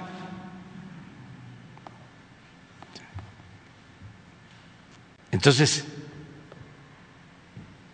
sí, hay que seguir limpiando, moralizando, purificando la vida pública. ¿Si han observado un cambio en la disminución de homicidios tal vez o el incremento que pudiera haber en comparación con el tema, por ejemplo, de una de las estrategias más importantes de su gobierno, que usted más bien impulsó, que es el asunto de la construcción de cuarteles de la Guardia Nacional? Sí, hay una... claro que sí, ayuda mucho la presencia de este, elementos de la Guardia Nacional. Nada más eh, en lo cuantitativo ya lo hemos dicho, la Policía Federal llegó a tener 40 mil elementos, pero alrededor de 20 mil eran operativos, 20 mil este, administrativos. Y de ahí surgieron todos estos eh, grupos que ahora están este, cuestionados por eh, asociación delictosa de la Policía Federal, los jefes.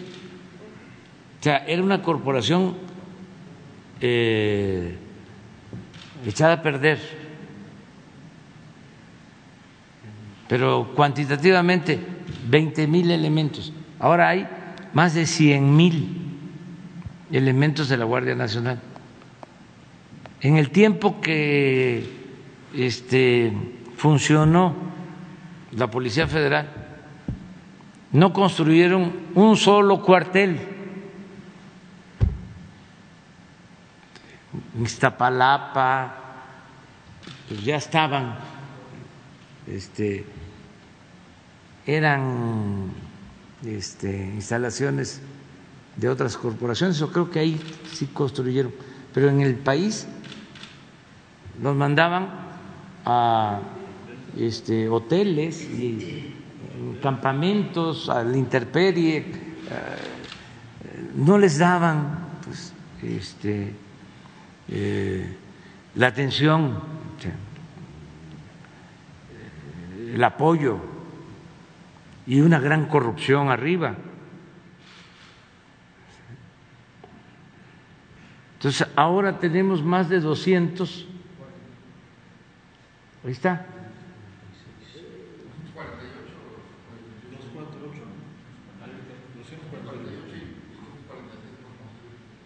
¿Sí? Más de 200. Ese es, estos fueron los.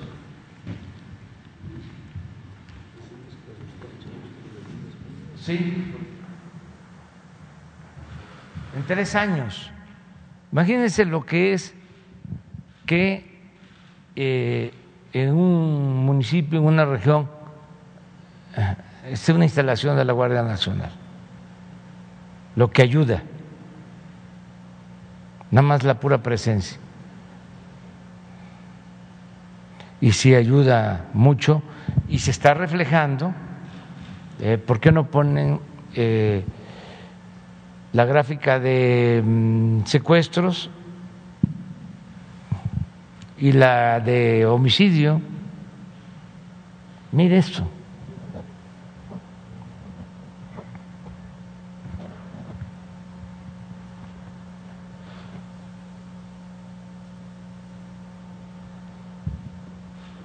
En enero, cuando entramos, 185 en ese mes. Noviembre, 63. Esto además lo hacemos en coordinación con los estados, porque estamos trabajando en el tema de seguridad hay muy buena coordinación con los estados, muy buena coordinación con los estados. Y este era lo más difícil. Y aquí quiero decir algo, ¿eh? que me consta. Eh, en algunos estados, porque este es un delito, del fuero común. en algunos estados, antes se eh, maquillaban eh, los datos. Aún cuando se requiere levantar un acta y es en el delito en que menos cifra negra puede haber de todas maneras. Pero miren cómo, cómo iba.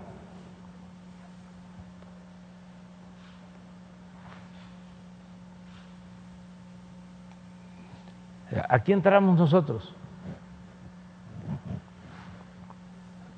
Si no hacemos lo que estamos haciendo, que esto a veces no se toma en cuenta.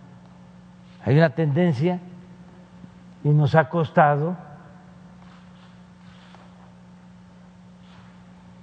muchísimo, pero ahí vamos, avanzando. Y todos los días les puedo decir que ayer no fue un día malo, porque hubieron 63 o 67 homicidios. A ver. Ayer. No, sí. No, eso fue el fin de semana. no, pues no sé, la que vimos hoy en la mañana. Pero esto es diario.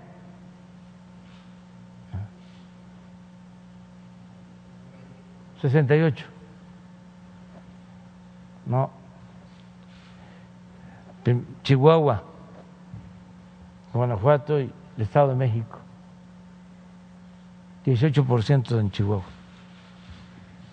Pero eh, ya que estamos tratando esto, para que vean este, lo que se hace, ¿por qué no pones lo de los eh, nueve estados en donde tenemos más homicidios y estamos trabajando sobre un plan? Acaba el general de dar a conocer ese dato. Esto. Es homicidio del, a partir del 13 de agosto. Por eso hicimos un recorrido por estos estados. Solo tenemos este incremento del 13 de agosto para acá en el Estado de México. Miren Zacatecas.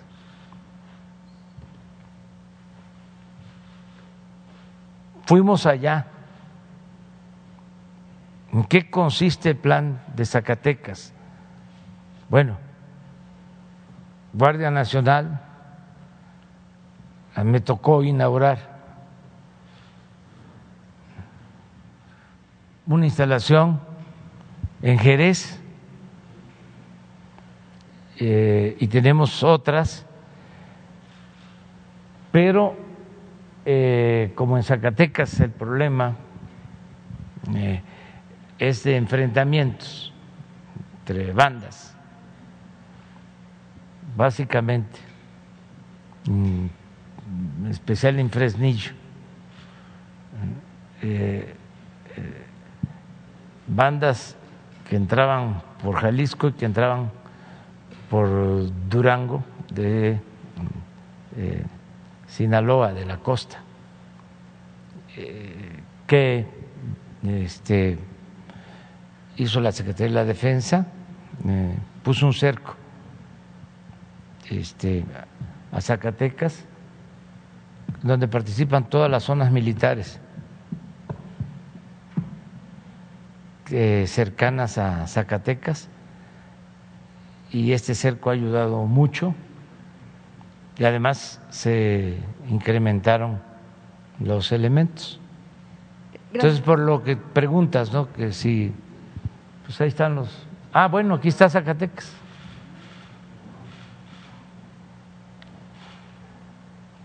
En los últimos días. Creo que son 20, sí, 25 días antes y 25 días después. Entonces, es diario. Pero lo más importante de todo, de todo, de todo, de todo, es el que podamos atender las causas que originan la violencia. Nosotros somos partidarios de eh, la concepción según la cual eh, todos los seres humanos somos buenos, este, no somos malos por naturaleza, son las circunstancias las que llevan a, a algunos a tomar el camino de las conductas antisociales. Entonces, si cambian las circunstancias, eh, mejoran las cosas. Bien, presidente. Yo y mis circunstancias, y si se salva, si cambia la circunstancia, si se salva la circunstancia, me salvo yo, diría el filósofo. Pero es seguir atendiendo a los jóvenes, no dejarlos, este, que tengan garantizado el derecho al estudio, el derecho al trabajo, fortalecer valores, evitar la desintegración de las familias, aprovechar de que tenemos una gran reserva de valores culturales, morales, espirituales en nuestro pueblo, aprovechar para eh, cambiar las cosas, porque no eh, basta solo con medidas coercitivas, con leyes más severas, con cárceles, se requiere de que haya justicia, de que haya esperanzas, que el joven no se vea eh, frustrado, no se sienta mm, abandonado, eh, mal querido, que no haya frustración, sino que todos tengamos la esperanza de vivir y de salir adelante y que tengamos esa oportunidad vivir en una sociedad mejor. Eso es lo más importante. Y vamos este, avanzando hacia allá. Gracias, presidente. Hace unos días eh, usted mencionaba que el gobierno de Israel dio una respuesta favorable a la solicitud de que Tomás Serón pudiera regresar, que colaborara para que eh, se pudiera ya investigar aquí esta situación. Saber eh, en qué términos se dio esta respuesta, cuál fue y, en, y cómo sería el proceso de regreso de esta persona sobre el caso, para que responda sobre el caso Ayotzinapa. Bueno, ya se está trabajando. Yo quiero de nuevo agradecer. Es el primer ministro, ¿verdad? Fue el primer ministro. Este, yo envié una carta pidiéndoles que nos ayudaran, porque esta persona eh,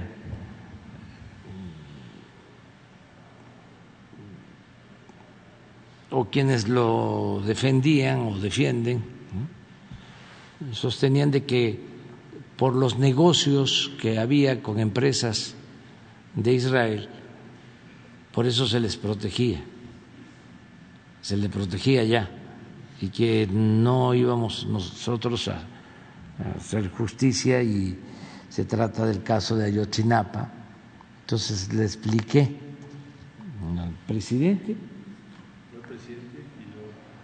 sí, con, en una carta eh, de qué se trataba y fue muy sensible el gobierno de Israel eh, a la petición, porque volvemos a lo mismo.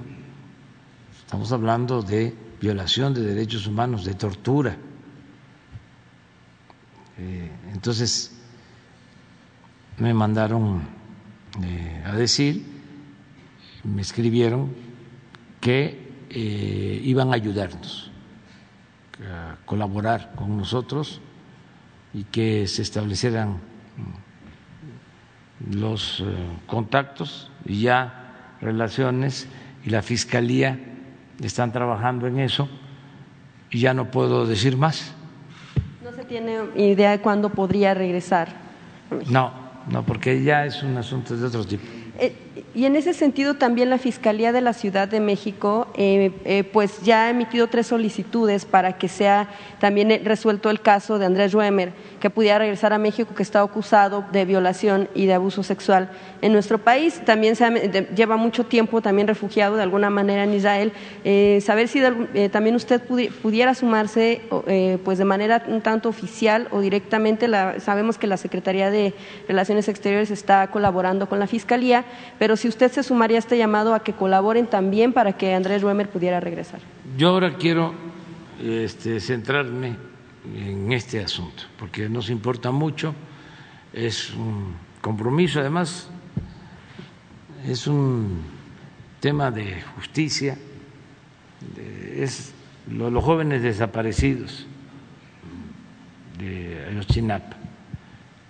Entonces, este si en el otro caso ya está viéndolo la Secretaría, pues este, a ellos corresponde. A mí me tocó esto porque sentí que era este, importante que se conociera eh, sobre el tema, que no quedara en eh, autoridades intermedias, sino que las máximas autoridades de Israel supieran de qué se trataba. Y afortunadamente pues fue buena la, la respuesta, pero vamos a esperarnos. Nada más. ¿Mm? ¿Se resuelve el desvío de Tomás Herón, la PGR, el desvío de recursos? Vamos a esperar, ya se está haciendo el trámite este, con todo el procedimiento legal, se le está dando seguimiento, pero hay este, disposición del gobierno de Israel ayudar. Allá la señora, compañera. Gracias, presidente. Buenos días. Eh, buenos días a, los miembros que forman parte de su gabinete y a mis compañeros, colegas periodistas. Presidente, usted acaba de decir algo bien importante respecto a los jóvenes. Eh, con este programa de Jóvenes Construyendo el Futuro para sacarlos de la pues de las calles y todo este programa que ha, ha permeado dentro de la República Mexicana y que va por buen camino. La pregunta es, presidente, ¿qué pasa con los niños en situación de calle? Los niños en situación de calle eh, son todavía más vulnerables. Hay niños, sobre todo en las grandes ciudades, como Monterrey, Guadalajara y aquí la Ciudad de México, en todas las ciudades de la República Mexicana, pero estos focos son como más manifiestos, más visibles. Y son niños que fluctúan desde los cuatro años hasta, digamos, los catorce. Son niños que sí tienen casa, pero debido a la violencia intrafamiliar que padecen, deciden salir a las calles y duermen en los puentes, comen la basura, eh, se esconden en las coladeras. ¿Qué, ¿Qué iniciativa podría desde su gobierno ofrecer a los niños en situación de calle? Porque están vulnerables no solo al crimen organizado, en todas sus modalidades, sino también eh, al tráfico de órganos, a trata de personas, trata de infantes. Es, considero yo desde mi punto de vista, que es una asignatura pendiente y doliente en todo sentido. Por lo mismo que usted acaba de decir, nosotros creemos que el gobierno de ustedes es fundamentalmente humanista. Y ni qué decir de los niños que vienen eh, de inmigrantes también, ¿no? Eh, ¿Qué iniciativa podría ofrecer el gobierno, su gobierno, el gobierno federal, para darles un cobijo de manera integral a estos niños que están, niños y niñas que están en situación de calle? ¿Es posible que haya una especie de, no sé si instituto, no sé cómo se le llama, un centro de integración infantil donde se pueda rescatar igualmente en todos sentidos a estos niños y estas niñas? Esa sería mi primera pregunta, presidente. Vamos a, este,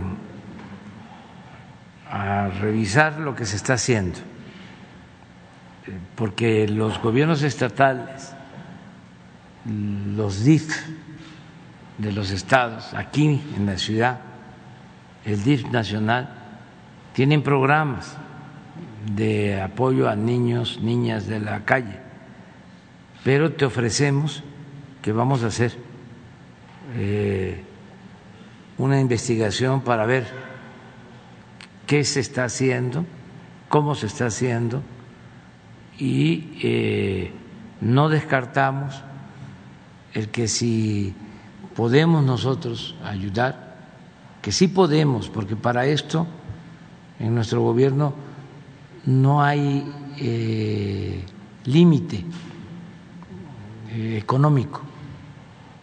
Sea,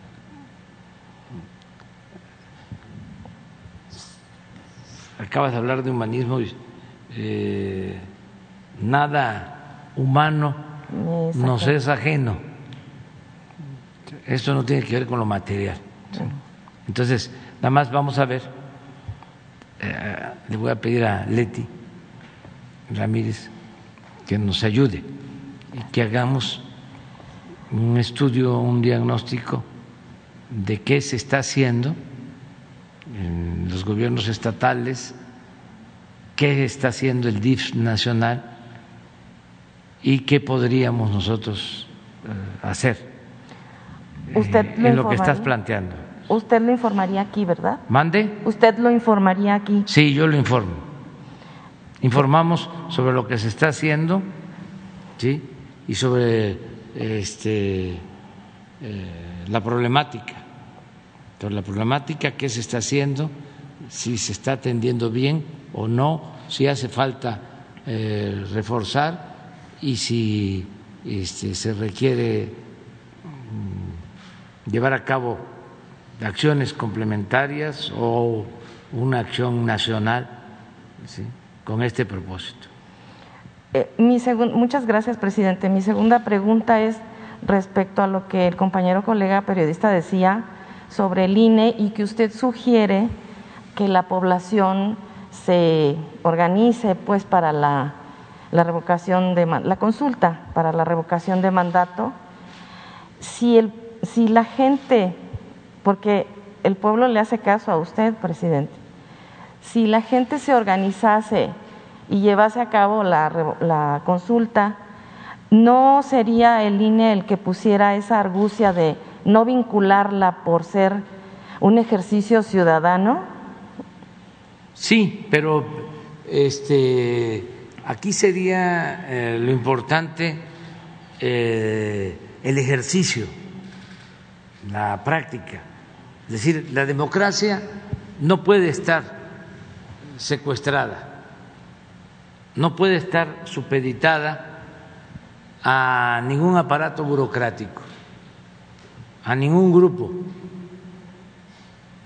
La democracia en su esencia es el pueblo, es el poder del pueblo, para el pueblo. Siempre lo hemos dicho, es su palabra su término, el concepto es demos,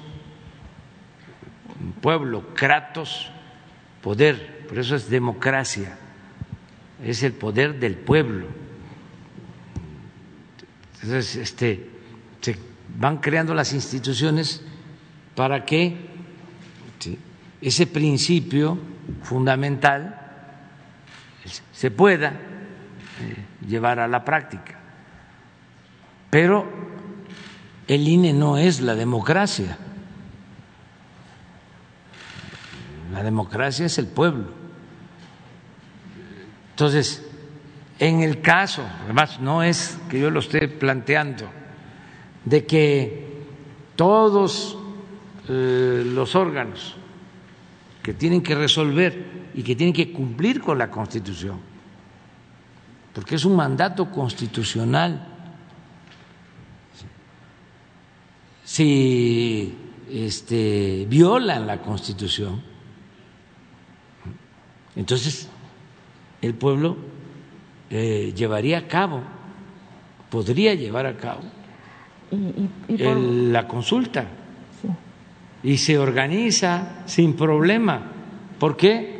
Porque en cada estado, en cada municipio, se forma un comité ciudadano de personas de inobjetable honestidad.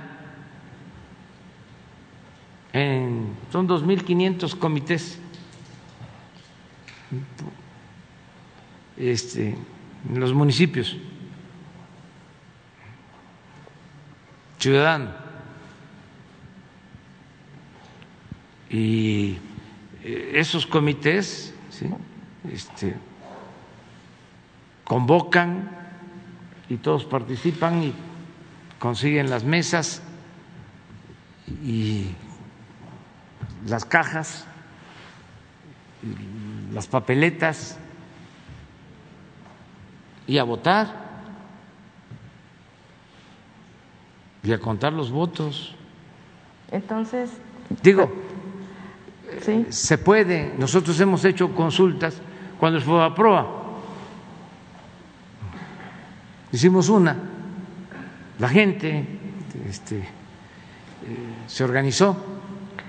Claro, el resultado fue de que no se convirtieran las deudas eh, privadas en deuda pública y no les importó. Se unieron, ya saben ustedes, qué partidos, y le pasaron pues un billón de pesos de aquel entonces este de deuda al pueblo. Rescataron a banqueros, a grandes empresarios, convirtieron las deudas de unos cuantos en deuda pública. Es muy interesante también para los jóvenes, porque esto ya lleva cuánto? 22 años, sí. 12 de diciembre, sí, sí, el día de la Guadalupe, sí. Sí, sí. Ni se ni este midieron en eso, sí. y por, Este por último, presidente, eh, pero es interesante esto. que, Sí. este, eh, cuando iban a, eh, este, a tomar la decisión de rescatar, así le llamaron a los de arriba, sí, el presidente Cedillo, en ese entonces, eh, expresó en su informe que iba a costar, búsquenlo, también para los jóvenes, el rescate 125 mil millones de pesos.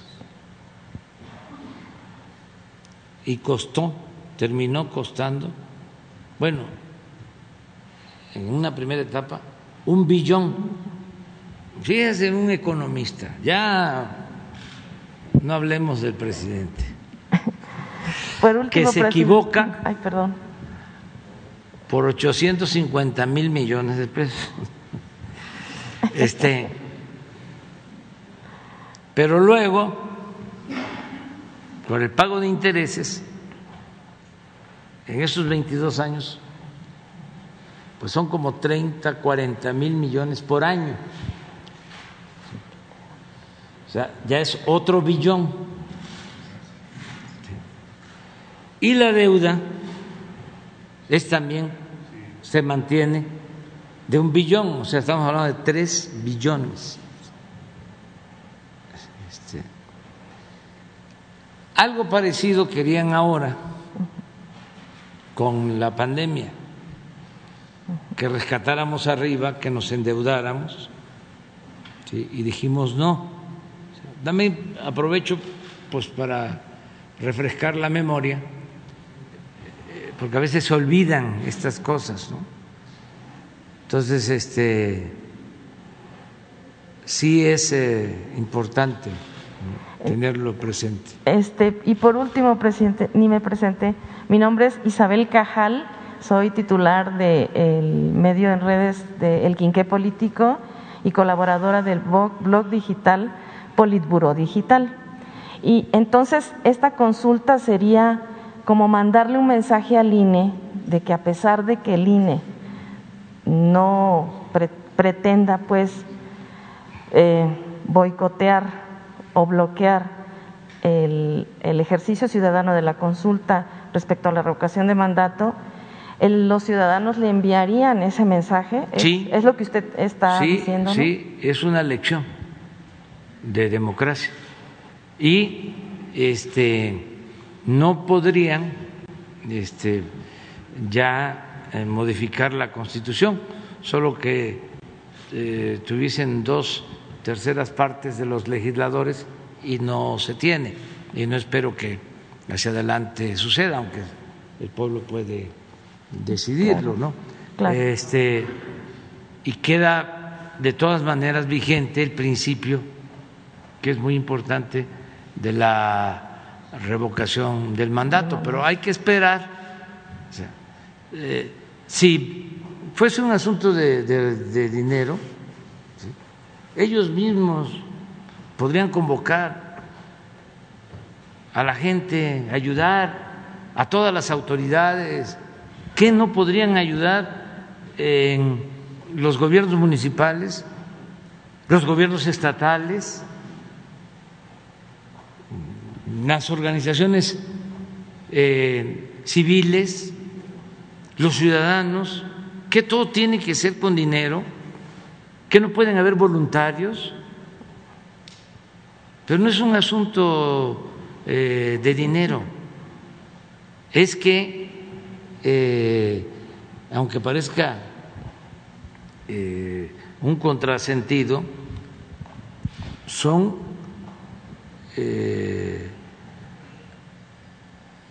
contrarios a la democracia. Es increíble, pero no quieren la democracia. O quieren la democracia nada más cuando este, les favorece, cuando les ayuda Ayer leía yo un mensaje porque debemos de felicitarnos por el momento que estamos viviendo, ¿no? En lo cívico, en lo político, es algo excepcional. Es un tiempo realmente interesante, eh, un momento espectacular, excepcional. Entonces, alguien decía, imagínense la actitud del INE existiendo el mecanismo de revocación del mandato si el presidente no tuviese el apoyo del pueblo. Estarían Mm, poniendo trabas? ¿Mantendrían la misma actitud? No. No. Vámonos a la revocación del mandato y a poner casillas en todos lados, porque el presidente, este, en ese supuesto, tendría 35, 40% de aceptación todos los potentados en contra, los medios de comunicación en contra. Este, entonces sí, pero ¿cómo? Eh, y le agradezco mucho al pueblo, a la gente, nos tiene su confianza y quieren que continuemos, y nada más es hasta septiembre del 24 porque este, nosotros hasta ahí, en mi caso, hasta ahí eh, voy a llegar, me voy a jubilar, ya he dicho que eh, no vuelvo a participar en actividades eh, políticas ni en conferencias ni en ningún acto público ni en ningún homenaje. En su momento voy a ir hablando este, para eh, eh, ofrecer a todos mi afecto, este, para no desear que le vaya mal a nadie, porque no voy a poder hacer eh, ninguna manifestación de ningún tipo, ni en casos lamentables de amigos. Eh, voy a pagar el teléfono, hasta mis hijos, mis nietos van a ser siempre aceptados, eh, bien recibidos, pero cero política. El día que usted Cero de- política. Perdón. O sea, este, porque ya, ya tenemos que darle este, eh, la estafeta a los que vienen detrás. Sí. Ahora me dio mucho gusto lo de Chile, entre otras cosas, porque men, 35 años. Sí, Es que, muy joven. yo tengo 68, casi, tiene la mitad de mi edad. O sea, este, y ¿por qué no los jóvenes? Los presidentes de México han sido jóvenes. Madero era más joven que, que Bori. Sí. O sea, mucho más joven. No tengo, creo que mm, llegó como a los 32 a la presidencia. Y antes ya había estado, bueno, él ayudó en 1904 a los magonistas, les aportó recursos para que compraran una imprenta Imprenta. y empezaran a hacer genera- generación, Regeneración. regeneración. Y en 1906, part- pues era muy joven, el general Cárdenas también muy joven, eh, llegó a la, presidencia. Sí, ya lo hemos dicho en otras ocasiones, si el más este, chocho, como dicen los este, los adversarios, el que está chocheando, pues es el que les está hablando, el que les habla, porque de todos los presidentes soy el de más edad. Se decía que eh, Ruiz Cortines, que le decían que el viejito, no, pero don Adolfo entró a la presidencia como con cinco años menos que yo. Entonces, en México eh, los presidentes eh, han, sido jóvenes, entonces es importante que haya este, este relevo y eh, por eso digo, hasta septiembre mm, soy maderista, eh, creo en la democracia, creo en el sufragio efectivo y en la no reelección, y, y son mis principios, y nadie debe de sentirse insustituible, no caer en el necesariato. Imagínense si eh, yo tengo diferencias profundas en lo político, en lo ideológico, con lo que fue Santana, lo que fue Porfirio Díaz, voy a caer en eso. Creo incluso fraternamente que los errores que han cometido algunos gobernantes de izquierda en América Latina este, han consistido en querer mantenerse eh, en, la, en la reelección. No, ya eh, terminamos y, y a otra cosa. Y sí me voy a dedicar a, a, este, a investigar y a, y a hacer un libro, ya lo he dicho, sobre el pensamiento conservador, que es un, tema importantísimo que me interesa mucho y creo que es eh, un aporte mm, para las nuevas generaciones y a eso me voy a dedicar básicamente. ¿Y de qué voy a vivir? Bueno, este ya tengo, voy a tener mi derecho a mi pensión en el ISTE, ya de una vez también lo digo. Hay un tope en las pensiones del ISTE, eh, pero con eso, y este, Beatriz eh, tiene su trabajo, es investigadora, este, y los ahorros y con eso vamos a vivir. Además, este, no estoy acostumbrado a un tren de vida de lujo. Me da pena.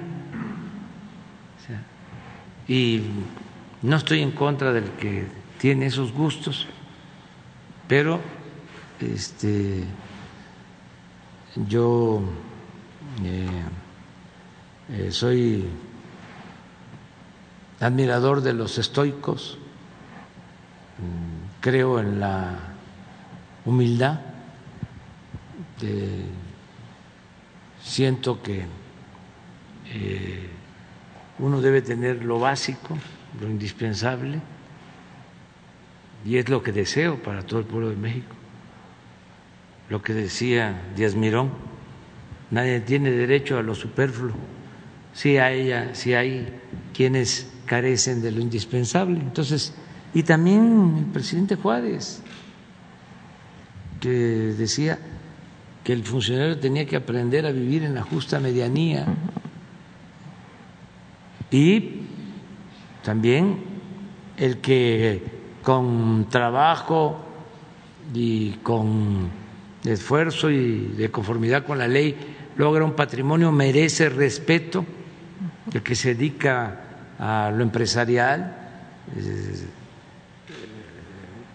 tiene eh, toda la legitimidad para salir adelante,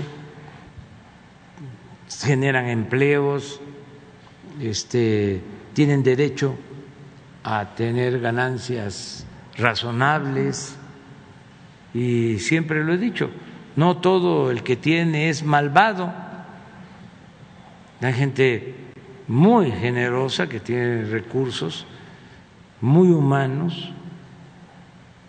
En mi filosofía nunca me ha interesado el dinero, nunca. Eh, yo eh, tuve una casa en, Tabasco por mi esposa este, por Rocío, mi finada esposa, porque yo estaba trabajando, se los cuento, y este, tenía yo dos trabajos.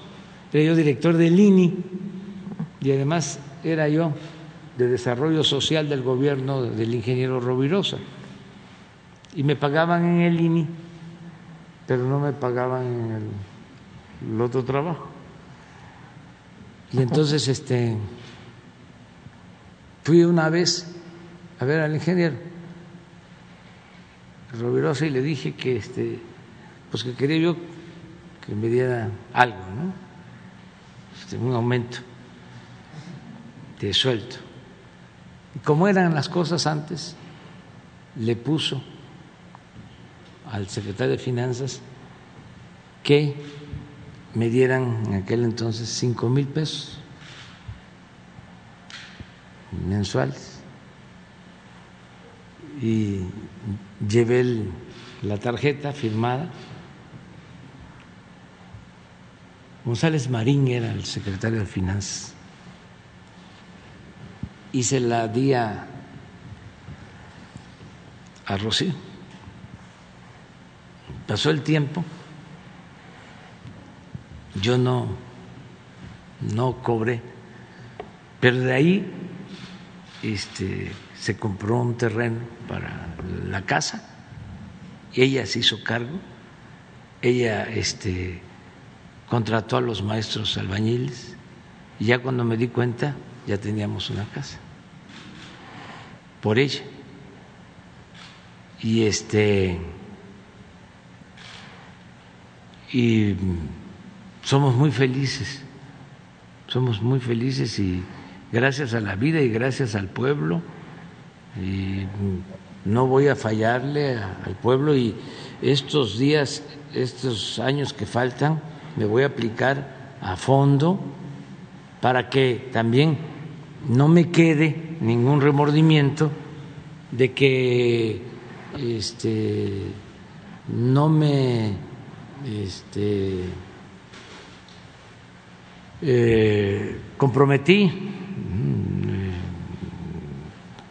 al 100. Por eso, eh, de aquí a septiembre, a fondo, a trabajar. Presidente, nada más lo último, ¿usted me daría la oportunidad de venir el día que informe acerca de, Sí. de lo del DIF? Sí, Muchas gracias, presidente. ¿te pones de acuerdo con Leti? Es para lo de los niños. Niños. Ya vámonos a desayunar. Está- Es tardísimo ya. Ya.